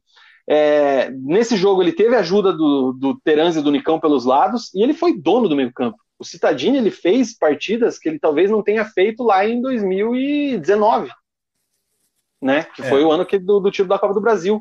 Então, olha aí, ó, sete passes de nove tentados, ganhou seis de dez duelos, cinco desarmes e quatro interceptações, cara. Então, assim, por isso que eu quis trazer isso aqui. O Sete levantou essa bola, cara. Perfeita atuação do Citadini. Até eu tava vendo na Sport TV, é, eu não lembro quem é que estava comentando, e já estava falando que o Citadini tinha que ter saído com 15 minutos do segundo tempo, que ele estava morto, que ele estava cansado. Eu falei, cara, o cara tá dono do meio campo, tá tranquilo, não percebi ele cansado. É, acho que ele só saiu realmente para poupar tempo ali também, lógico, né, com 88 minutos de jogo cansado, mas monstro Citadini, monstro. É, então eu queria trazer esse dado. Foi, foi praticamente perfeito, né? Sim. Aí, 22 toques na bola, você, você citou, Vina. É, mas eu lembro há uns 10 anos atrás fizeram um levantamento é, de quanto tempo, em média, ficava um jogador de meio de campo com a bola no pé durante uma, uma partida de futebol. É, assim, a bola sob, sob seu domínio. Cara, não passa de um minuto e meio. Sim, dependendo do jogador, é isso aí mesmo, né? Não passa de um Mas... minuto e meio. Só deixa eu dar a fonte aqui, cara, é do Future FC, arroba, que levantou essa, esses dados aqui do Citadini, tá?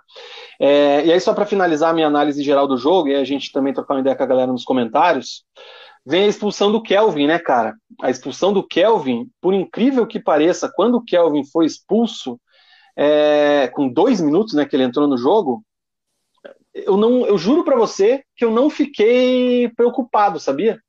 Ah, mas tava, Porque... 3, tava 2 a 0 Não, já. Tava né? 2 a 0 É, mas a, a, ali era o quê? 30 minutos de jogo? Então, assim, o, o, o Flamengo naquele abafa desesperado, o, o, Renato Gaúcho tirando o Arão para colocar o Vitinho, colocando o Kennedy, o Mikael já estava em campo, estava indo para cima de qualquer jeito. É, só que ele já desloca o, o Christian ali para a direita, né? Eu sempre confundo Isso. o Christian com o Eric, cara, não sei porquê, mas é o Christian que ele joga na lateral direita. E aí ele fechou o espaço de novo. Ele recompôs muito bem. E aí vem o gol do, do Zé Ivaldo, que fechou o caixão de forma maravilhosa do Flamengo.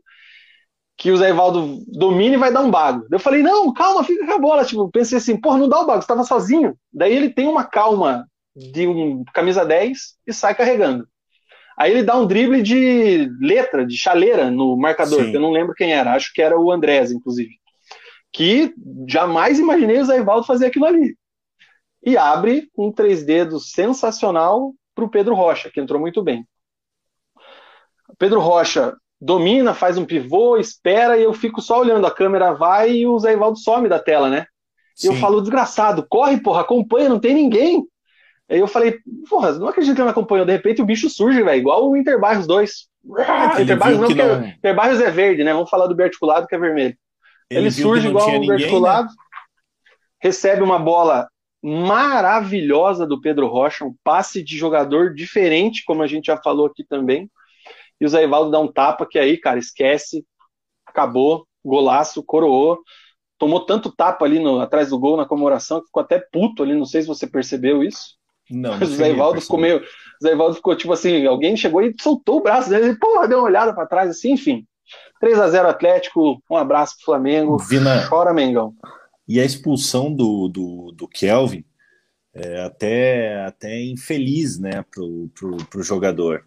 É, porque a gente sabe que o, o Kelvin tem muita qualidade, é, é um jogador que já mostrou que, que pode ser útil para o Atlético. É, acabou até no, no, no início do, do, ano a gente achava que o, que o Kelvin seria titular do, desse time do Atlético, é, acabou sendo preterido pelo, pelo Marcinho, né? É, e o Kelvin entra é, e às vezes naquela empolgação de um jogo decisivo acaba acaba entrando por cima da bola, dando no joelho do, do jogador do, do Flamengo.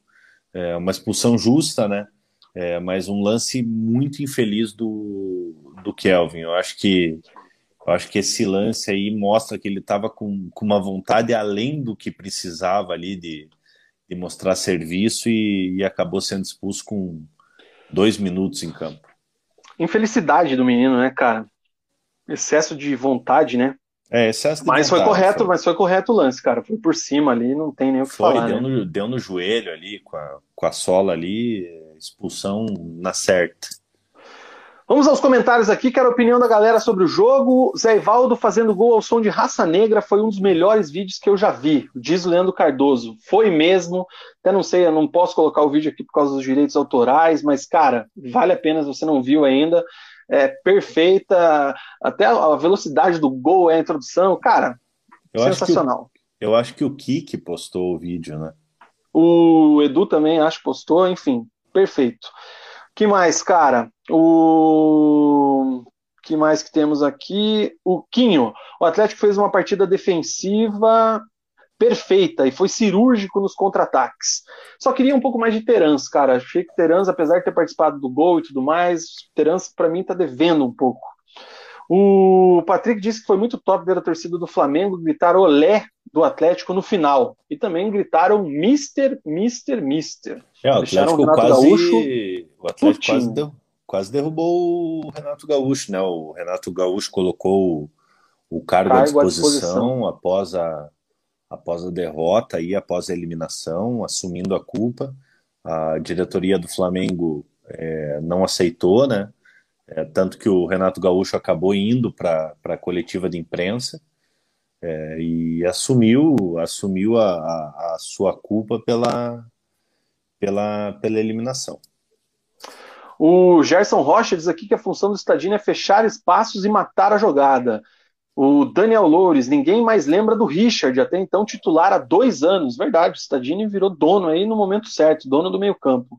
O Johnny Slan, jogadores que crescem em jogos grandes, time cascudo.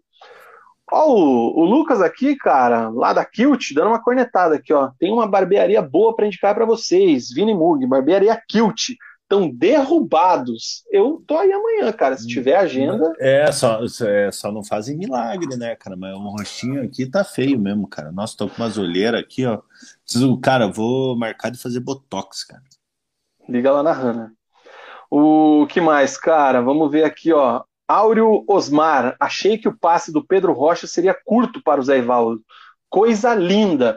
Na verdade, assim, não era nem o passe curto, né? A gente pensa que o Zé Ivaldo não ia chegar naquela bola, né? Ele atravessa Sim. o campo. É lógico, o biotipo do Zé Ivaldo é diferente do Pedro Rocha, do, dos jogadores mais velozes, né? E ele chega com uma vontade, com uma tranquilidade. E para a galera que não, não, não é acostumada assim a, a, jogar aquela peladinha, a jogar futebol com muita frequência, o Zé Ivaldo deu um pique de, sei lá, 100 metros, cara, mais ou menos por aí. Então ele já chega naquela bola exaurido, né, cara? Chega cansado Não, porque atravessou o campo. Ele tem a, a questão de você oxigenar o cérebro, pensar, dar o tapa, olhar a saída do goleiro, a bola, velho, foi um gol difícil de fazer. Não é um Vina, gol fácil. E, e, a galera fala que o Zé Ivaldo é, é meio barrigudo e tal. É, né? minha, mãe, minha mãe foi a primeira coisa que ela falou quando ela é, viu. Mas, cara, ó, cavalo é barrigudo, mas corre pra caralho, velho. E o, o Zé Ivaldo, o Zé Ivaldo pinou o panção para frente ali, bunda para trás e ó, e, e lenha. Cara. Foi engraçado, né? Porque ele tava passando o Globo Esporte, e aí, como eu queria ver também o Cezinha e tal, eu chamei minha mãe, ó, oh, o Cezinha lá e tal, daí ela viu, passou o lance do Zé Ivaldo, ela olhou para mim assim, mas ele é meio gordinho, né? É o, é, eu falei, ossos é, largos. Ele é forte, né? Ele tem, ele é parrudo, né? Enfim, mas o Zé Ivaldo, é o que você falou, cara, é um jogador que está se tornando é, simbólico, a torcida gosta bastante, é um jogador importante de ter no elenco, né? A gente, Sim. quando o Atlético jogava naqueles três zagueiros, a gente imaginava que ele, pela ordem natural ali, seria o titular junto com o Pedro Henrique e com o Thiago Heleno, né? É, e o Fasson e o Nico Hernandes vêm, crescem, até a gente achou que o Fasson seria esse cara, e o Nico, velho, ele fez uma partida, como você bem disse agora há pouco, é, perfeita, né? Ele fazendo aquela marcação pelo lado esquerdo, ele pegou ali de frente o confronto com o Gabigol, ele acabou com o Gabigol.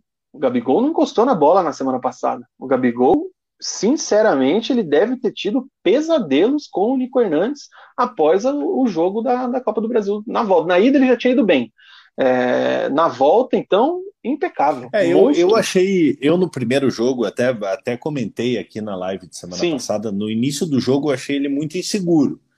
É, depois ele melhorou no segundo tempo, mas a partida que ele fez no Maracanã foi, foi, de, foi de, de tirar o chapéu, cara. Não, e, e, o que chama mais atenção nele, ele é, um, ele é jovem. Até deixa eu confirmar aqui quantos anos ele tem, se eu não me engano, ele tem 21 anos. Mas, é, ó, o Nico Hernandes ele tem 23, já é um pouco mais velho. Ele é 98, nasceu em 18 de janeiro. É, a, aquela catimba que a gente é acostumado a ver dos principais jogadores sul-americanos na Libertadores, ou quando a gente enfrenta aí uma seleção argentina, uruguaia, colombiana, o que o Nico Hernandes fez é, foi assim digno de, sei lá, quando o Simeone jogava, quando o Zanetti jogava, aqueles Ô, caras me assim. uma tristeza agora aqui. O cara nasceu em 98? O cara nasceu em 98. Já pensou que quando a gente viu o Brasil perder a, a Copa em 98, o cara tava, o cara tava nascendo. Seis meses. Cara. Ele tinha seis meses. Ele nasceu em janeiro. É, é, eu tava chegando para jogar no dente de leite do Coxa, o Nico Hernandes estava nascendo. Você já, puta, a gente tá velho mesmo. Né? Tá, não, a gente, é só ver aqui quando a gente puxa aqui. Ô, você lembra lá e tal, não sei o que falou. Meu Deus do céu. Só, você, lembra, o Paraná foi pentacampeão paranaense, o Nico Hernandes não era nem nascido. Puta que pariu, velho. Então, cara, voltando, né? É, a parte do psicológico em cima dos jogadores, o Nico foi fundamental. Thiago Heleno não precisa nem falar, voltou a ter uma atuação de gala. O próprio Pedro Henrique, que você falou bem também, é, que, que, muita gente critica bastante, né? O jogador do SofaScore, aquela coisa toda, impecável. Então, o Atlético realmente, numa jornada assim, que é, perfeita de quase todos os jogadores, vamos colocar assim, né? Perfeito de todos, às vezes é difícil falar. Que mais, cara? E mostrou a constância que, que tinha no início do, do Campeonato Brasileiro defensivamente. É, vocês devem se lembrar que na, no início do, do Campeonato Brasileiro, é, o Atlético tinha a melhor defesa da competição, uma defesa muito sólida, o Atlético não tomava gol. É, e mostrou aí nessa, né, nessa partida contra o Flamengo se se tiver aquela intensidade e organização defensiva, é, o Atlético tem uma defesa muito boa. Cara, o Wesley Viana, que sempre está com a gente aqui, tá dizendo que porque ficou dois meses sem aparecer, tomou ban, não leu nenhuma mensagem minha, tá suave. Cara, Pô, juro que visto, eu não cara. vi. Ô Wesley, você que é o nosso resenhete lá de Boston, né, cara? É, de verdade mesmo, alguma deve ter passado aqui na minha ferramenta aqui que roda muito pelos comentários. Confesso que não observei, cara. Manda aí que eu acho aqui um comentário teu de novo, parceiro, porque realmente não vi. Mas fica aí o registro, obrigado pela audiência de sempre, tá? É, agora, por exemplo, deixa eu voltar. O, o Ademar chegou agora, tava no Couto. Boa noite para ele. Deve estar tá bêbado. O Deco diz que o detalhe do gol do Zé é que ele armou o corpo para dar aquela bicuda pro mato e resolveu levantar a cabeça, viu a avenida e saiu conduzindo. Grande Vina, jogada falando, isso aí. Falando nisso, é, o Rafa, estou esperando ele virar membro do canal, que ele falou que se o Atlético classificasse para a final da Copa do Brasil.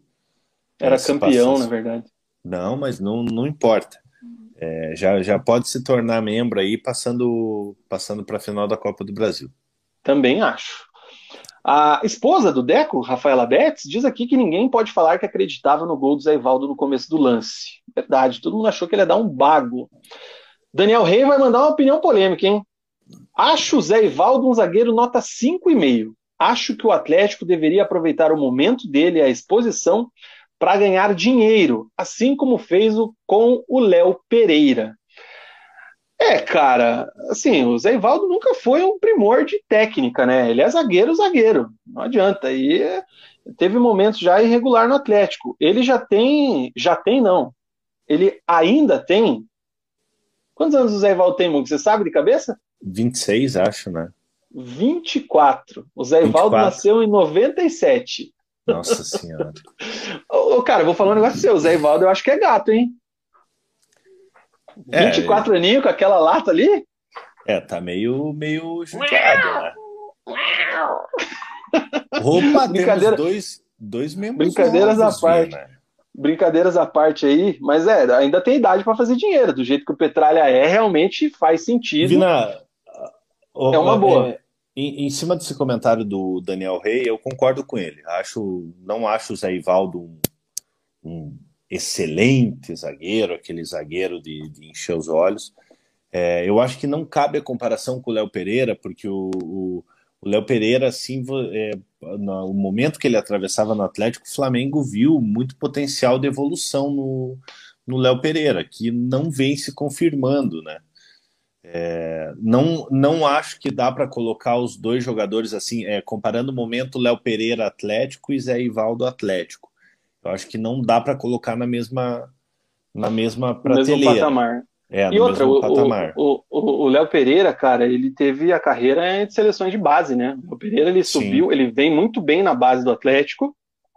Vai, é, quando ele sobe, ele não vai tão bem. Ele demora um pouco para se firmar como um grande jogador do Atlético, né? E fez um, uma temporada muito boa no, no, no Furacão, tanto que foi vendido por um bom dinheiro. Inclusive, fez a galera fala que é um dos melhores negócios aí, até pela atuação dele pelo Flamengo. Deixa eu registrar aqui, cara, o que você falou aí dos membros, ó. Primeiro, o Juliano Santos, cara. Juliano Santos tornou membro do nosso canal. Juliano, obrigado pela moral, parceiro. É... Chama a gente ali tanto no Instagram ou no Twitter, ou pode me chamar no Twitter também, Vina10 é, que a gente tem aí o grupo do WhatsApp, eu te mando o link ali para a gente trocar uma ideia, é um grupo bem tranquilo, a gente fala de futebol o dia inteiro, só fala besteira, mas é um grupo top, você não vai se arrepender, cara. Então, tá no, tá no pacote aí dos benefícios dos membros. Chama a gente aí em qualquer uma das redes sociais do Resenha ou pode me chamar no particular também. E a gente fez uma pressãozinha e o Deco também se tornou membro, cara. Então, antes, ó. Antes tarde do que mais tarde, né? É isso aí, cara. Deixa uma verba para nós aí, porque né, precisa, precisa, precisa. Então, obrigado aí, o Deco. Depois a gente passa o link ali. A Fafá acho que consegue pegar o link ali no, no, no grupo. Convida pelo link ali, manda para ele. Eu acho que é só, só administrador. Só os ADM? Que, é, que então, pode... nós, nós dois mandamos ali, eu mando pro Deco depois. que mais, cara? Vamos lá. É... Marcelão, Nico Zero custou. Nico Zero. Nico Hernandes custou zero reais na transferência. Prova de que jogador bom não precisa custar milhões, como foi o outro colombiano, Felipe Aguilar, onde o CAP desembolsou mais de 10 milhões. Verdade, o Nico já fez mais que o Aguilar Nossa, fez em quê? Cinco jogos. Seis Felipe, jogos. Felipe Aguilar, meu Deus. Lembra? Desenterrou. O... Nada, saiu esses tempos atrás, né? Não, saiu esses tempos, mas é mais uma das cagadas. Lenda, né? Lendas do CT. O Zanona disse que o Gabigol ficou tão puto de cara com o Nico no jogo da Copa do Brasil que ontem, comendo cinco minutos, estava agredindo o cara. Isso é fato. Isso é fato, é, porque aquele, aquela agressão ali do Gabigol era reflexo do. Aquela velha vai dar um descontinho, né? Vai dar uma, Como é que é que fala, Mugi? É, é desconto, né? Gabigol rancoroso. Leandro Cardoso elogiando ali o Marcelão, concordando com ele, que só o clube precisa renovar urgente com o Nico, porque se não se engana o contrato dele é curto. O Wesley aceitou minhas desculpas, um abraço aí, Wesley, brigadão aí pela, pela compreensão. Vinícius Furlan online com a gente, hoje teve live da Tretes, né, TB Tretes, e aparecendo aí falando da idade do Zé Ivaldo. Que mais, cara? É, galera zoando o Deco aqui, ó, que a Fafá deixou ele virar membro, então por isso que ele virou. O Luiz Felipe finaliza dizendo que o Zé Ivaldo tem mais títulos que o Coxa e o Furlan. Hum. Tem que respeitar o Zé das taças. Quais são os títulos de Zé Ivaldo com a camisa atleticana mesmo, cara? Deixa eu ver Zé se eu Ivaldo, acho rapidinho é aqui na, campeão, campeão na. Campeão paranaense, campeão da Copa do Brasil, campeão da Sul-Americana. É, ele tem tre... aqui no, no Wikipedia, que não é uma fonte muito confiável, mas é a mais rápida que eu achei. Tem o Tri Paranaense 18, 19 e 20 e a Sul-Americana 18. Provavelmente não está atualizado. Ele estava no elenco da Copa do Brasil, né, 2019, ou não estava? Não, Tava, né? ele estava no ele tava no Vitória, se não me engano, em 2019. É? Deixa É. eu ver se no, no O Gol aqui aparece. Zé 2019, ele, Ivaldo. 2019, se não me engano, ele jogou a Série B pelo Vitória, inclusive ele jogou contra o Paraná aqui. Ah, é, eu lembro que ele estava emprestado, realmente. Mas é, ah, é verdade, 2019 ele estava no Vitória, de acordo com o Ogol, então ele não participou do título da Copa do Brasil. Então tem quatro taças pelo Furacão da Arena da Baixada, seu Zé Ivaldo, meu dobre. É isso aí mesmo, três paranaenses e uma Copa Sul-Americana. Não estava no elenco da Copa do Brasil. A Copa Suruba lá, ele não foi? Hum, não tá aqui no, no não, né? sitezinho, cara. Acho que não. Copa Suruga, acho que não. Mas, enfim. Também aquele título lá, né, cara? Beleza, é um Leva em título, mas, né? É isso, cara. O Atlético volta a campo. Acho que fechamos a Copa do Brasil, né? Fechamos. Final do, a final vai ter o sorteio amanhã, né? Essa semana eu vi que vai ter o sorteio de mando, né? É, é o amanhã Atlético vai jogar o- contra o, o Lucas Pedro tinha colocado aqui, se não me engano, é amanhã. o Atlético vai jogar contra o Atlético Mineiro. Os jogos são em dezembro só. Então tem tempo até lá. Vamos ver o que vai acontecer. Antes disso, tem também a Copa Sul-Americana. E falando ainda do Atlético, que joga contra o Bragantino no domingo. E tem alguns desfalques, né? O Nico Hernandes, o Terans e o Kaiser estão fora desse jogo devido ao terceiro cartão amarelo contra o Flamengo na terça-feira, então não poderão jogar contra o Bragantino, que é uma prévia dessa final da Sul-Americana, né, cara? E em contrapartida, o Zé Ivaldo, que não pôde jogar contra o Flamengo porque estava suspenso, volta, é, está liberado, então disputa a vaga aí do Nicolas Hernandes com o menino, com o Lucas Fasson. Então, é, tem essa situação aí, o Atlético que vai a Bragança Paulista pelo Campeonato Brasileiro. Maratona ainda do Atlético, os próximos jogos, Bragantino e Atlético, depois Ceará na quarta-feira na Baixada, Inter no Beira-Rio, tem o jogo contra o Atlético Mineiro, antes da final da Sul-Americana, que é contra o Bragantino no dia 20 de novembro. Maratona de jogos até lá, vamos ver quando é que o Atlético vai. Vamos ver quando não, se vai poupar jogadores, porque a situação do brasileiro não está permitindo isso, porém a gente sabe que a menina dos olhos é o, o título da Copa Sul-Americana. Então, vendo aqui o calendário, o jogo contra o Atlético Mineiro é no dia 16, terça. E a final é no dia 20, sábado. Eu acho que contra o Atlético Mineiro, o Atlético deve poupar os jogadores aí, os titulares, né? Os próximos três jogos, acho que o Atlético vai tentar ganhar de qualquer jeito para escapar dessa zona incômoda. É isso. Certo, Muki? Certíssimo, Vina. que mais, cara? Fechamos a parte do Atlético, fechamos o bloco do Furacão. Deixa eu ver se tem mais alguns comentários aqui. Ó. O Marcelão disse que o sorteio é amanhã de manhã. Então, amanhã de manhã o Atlético vai conhecer aí se joga a primeira no Mineirão ou se joga no na Arena da Baixada, o primeiro jogo da final da Copa do Brasil. Certo, Mugi? Certíssimo. rapidinho, cara, para a gente não perder aqueles compartilhamentos que a gente sempre faz no final do programa, que eu gosto bastante. Reta final da Série C, Mugilov. Deixa eu aumentar um pouquinho aqui, ó. Quinta cara, rodada, grupo... Criciúma 0, Itu, Ituano 0, Botafogo da Paraíba 1, Paysandu 0. Ituano já subiu, tem 10, vai para a última rodada agora, né? Então uhum. o Ituano tem 10, já subiu. Botafogo da Paraíba tem 8, Criciúma tem 6. É, não tem confronto entre eles. Paysandu e Criciúma, Ituano e Botafogo. Se o Botafogo ganhar, ganhar passa, né? Se, se sobe. O grupo D que tá legal. Criciúma. Agora o grupo D é o seguinte: na última rodada o Manaus perdeu para Tombense por 2 a 1. Então a Tombense garantiu acesso, está com 10 pontos. E o Ipiranga ganhou do Novo Horizontino por 3 a 2.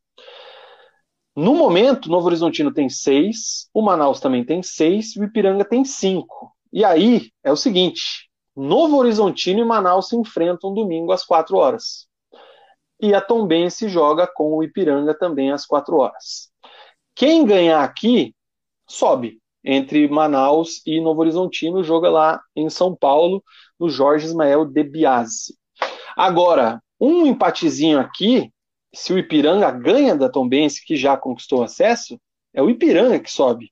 Então aqui é uma ah, tá. rodada de fortes emoções. Sei, tá legal. E aí você lembra o campeonato que fez o Novo, Novo Horizontino na primeira fase, pode morrer na praia, né? E a gente e tinha gente falando que o Paraná ia brigar pelo acesso. Enfim, Série C, reservando momentos finais, o fato é que a Tombense já está na Série B do ano que vem e o Ituano voltou, né? O Ituano caiu com o Paraná e agora sobe mais uma vez. Na Série D, tivemos Campinense 3, Atlético Cearense 1, ABC 1, Aparecidense 0. Então, para a final aí, que será na semana que vem, Campinense e Aparecidense disputam o título da Série D de Dato. Torcer para torcer Aparecidense. É isso aí, cara. Tem o sorteio da caneca, hein, Mug? Vamos sortear, Qual que é aquele cara. site lá, cara? Qual que é aquele é site o... lá? Sorteio Gran. Sorteio Gran? É. Sorteio Gran. Que eu coloco o número dos caras lá no Excel, aquela papagaiada isso, toda? Isso. Nossa, ah, cara, tá. você não tem ideia do tanto que tá doendo minha coxa. Porra, cara. Ixi, velho, para eu entrar agora eu preciso entrar com login e senha aqui? Ué, normal, né? Que daí você puxa é, da mas... publicação, cara. Não, mas não tem publicação. Eu quero só colocar o número dos caras no. Do, do, no Excel ali, cara. De 1 a 31 ali tá, tá feito. Não preciso tá. pôr o Instagram. Então coloca. Espera que eu tô tent... Mas espera que eu tô tentando entrar aqui. Aqui, ó. Vai dar. É que precisa entrar aqui para liberar o bagulho. Beleza, verificou. Não, tá aqui. Coloca não, mas eu quero, não, não é esse aqui. Coloca cara. só sorteio, então não vai no sorteio grande. Coloca só, só sorte, é, sorteio, sorteio números. É, daí vai ter um site ali que você, você clica, daí vai ter ali, vai sortear do 1 Boa. ao 31. Achei aqui. O, o, tava difícil a navegação aqui, mas deu boa. Cadê? Agora eu preciso achar aqui a nossa querida página do da live, né, cara? Tanta página que achei. Compartilha aqui. Compartilha a tela e compartilha o sorteador. Não tá aparecendo. Agora sim. Calma, cara. Agora foi. Deixa eu tirar esse negocinho aqui. Deixa eu tirar esse negocinho aqui. Aí, agora sim. É, eu mandei lá no grupo antes lá os nomes, né, cara? Adicionei ali o, o Marcelão, Marcelo Ostrowski. Então a gente tem quantos, quantas pessoas? Você adicionou o Rafa e o, e o esse menino? O... Deixa eu colocar esse menino. o Juliano. Rafael De Conte e como é, é o nome dele? Juliano. Juliano Santos. Juliano. Pô, deixa eu compartilhar aqui também, cara, essa tela aqui que ela é importante para a galera ver a lisura do processo, a gente é muito honesto. Então, pera aí, ó, compartilhar primeiro essa tela. Primeiro ela é da planilhinha aqui, ó, o nome dos fera aqui, ó. Todos os membros, depois, quem quiser ver, assista ali no detalhe, mas está o nome de todo mundo aqui, ó. 32 membros, inclusive com os caras que viraram membro agora, certo? Aí sim, hein? Então, beleza. Agora eu paro. coloco de volta a tela com a janela do sorteio. Então a gente sorteia um número de 1 a 32. Certo? Isso. E eu clico em sortear agora? Sortear. Peraí, deixa eu ver aí o que está aí. Mostrar resultado em ordem crescente. É... Isso, tá certo. Sortear um número, tá certo. Visualizar o resultado somente ao clicar. Pau, hein? Vamos ver qual é o Isso. membro que vai ganhar. Ó, a Beth está reclamando que não, não tinha que colocar o Deco no sorteio, cara, porque ele virou membro agora e não participou do bolão. Não, mas vamos, vamos ser justos aí, dar uma vamos de chá para ele. prestigiar pro... os membros. Ele, Se o Deco Juliano. ganhar, eu duvido que ele vai ganhar uma caneca com o nome dele. um, dois, três, cliquei. Cadê? Oh, Ia lá, velho. Quatro, meio CQC, né? Ai, que número é esse? 29. 29. Então tá. Agora peraí. Eu venho para cá, paro a tela de novo e vou para a tela da transmissão, que é essa aqui. O 29 é o Paulo Andreola. Aí, Paulão. Grande Paulão, cara. Paulão que é membro do canal já desde o começo e acompanhava a gente lá já no podcast, já ajudava a gente. O, o Paulão ganhou que... outros sorteios, né?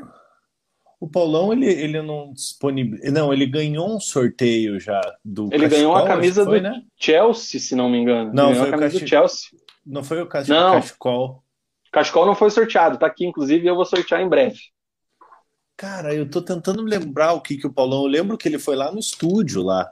Isso, não, mas ele ganhou a camisa do Chelsea branca, eu acho. Não tenho é, certeza. Não, não, lembro. Mas enfim, membro Paulo Andreola ganhou a caneca personalizada. Depois a gente manda ali para ele as coordenadas. Então é isso aí, ó. Você quer ganhar prêmios exclusivos? Torne-se membro do canal Resenha de Boteco também. Ô, Vina, a, ó, a Betsy, o, a Rafa Betsy e o Rafa, é, eles estão falando aqui, ó. A Betsy falou: agora vou dormir, boa noite. Daí o Rafa falou: quase deu o meu, hein? Bateu na trave. Se eles quiserem aumentar as chances de ganhar os sorteios, coloquem o Gabriel como membro. Boa.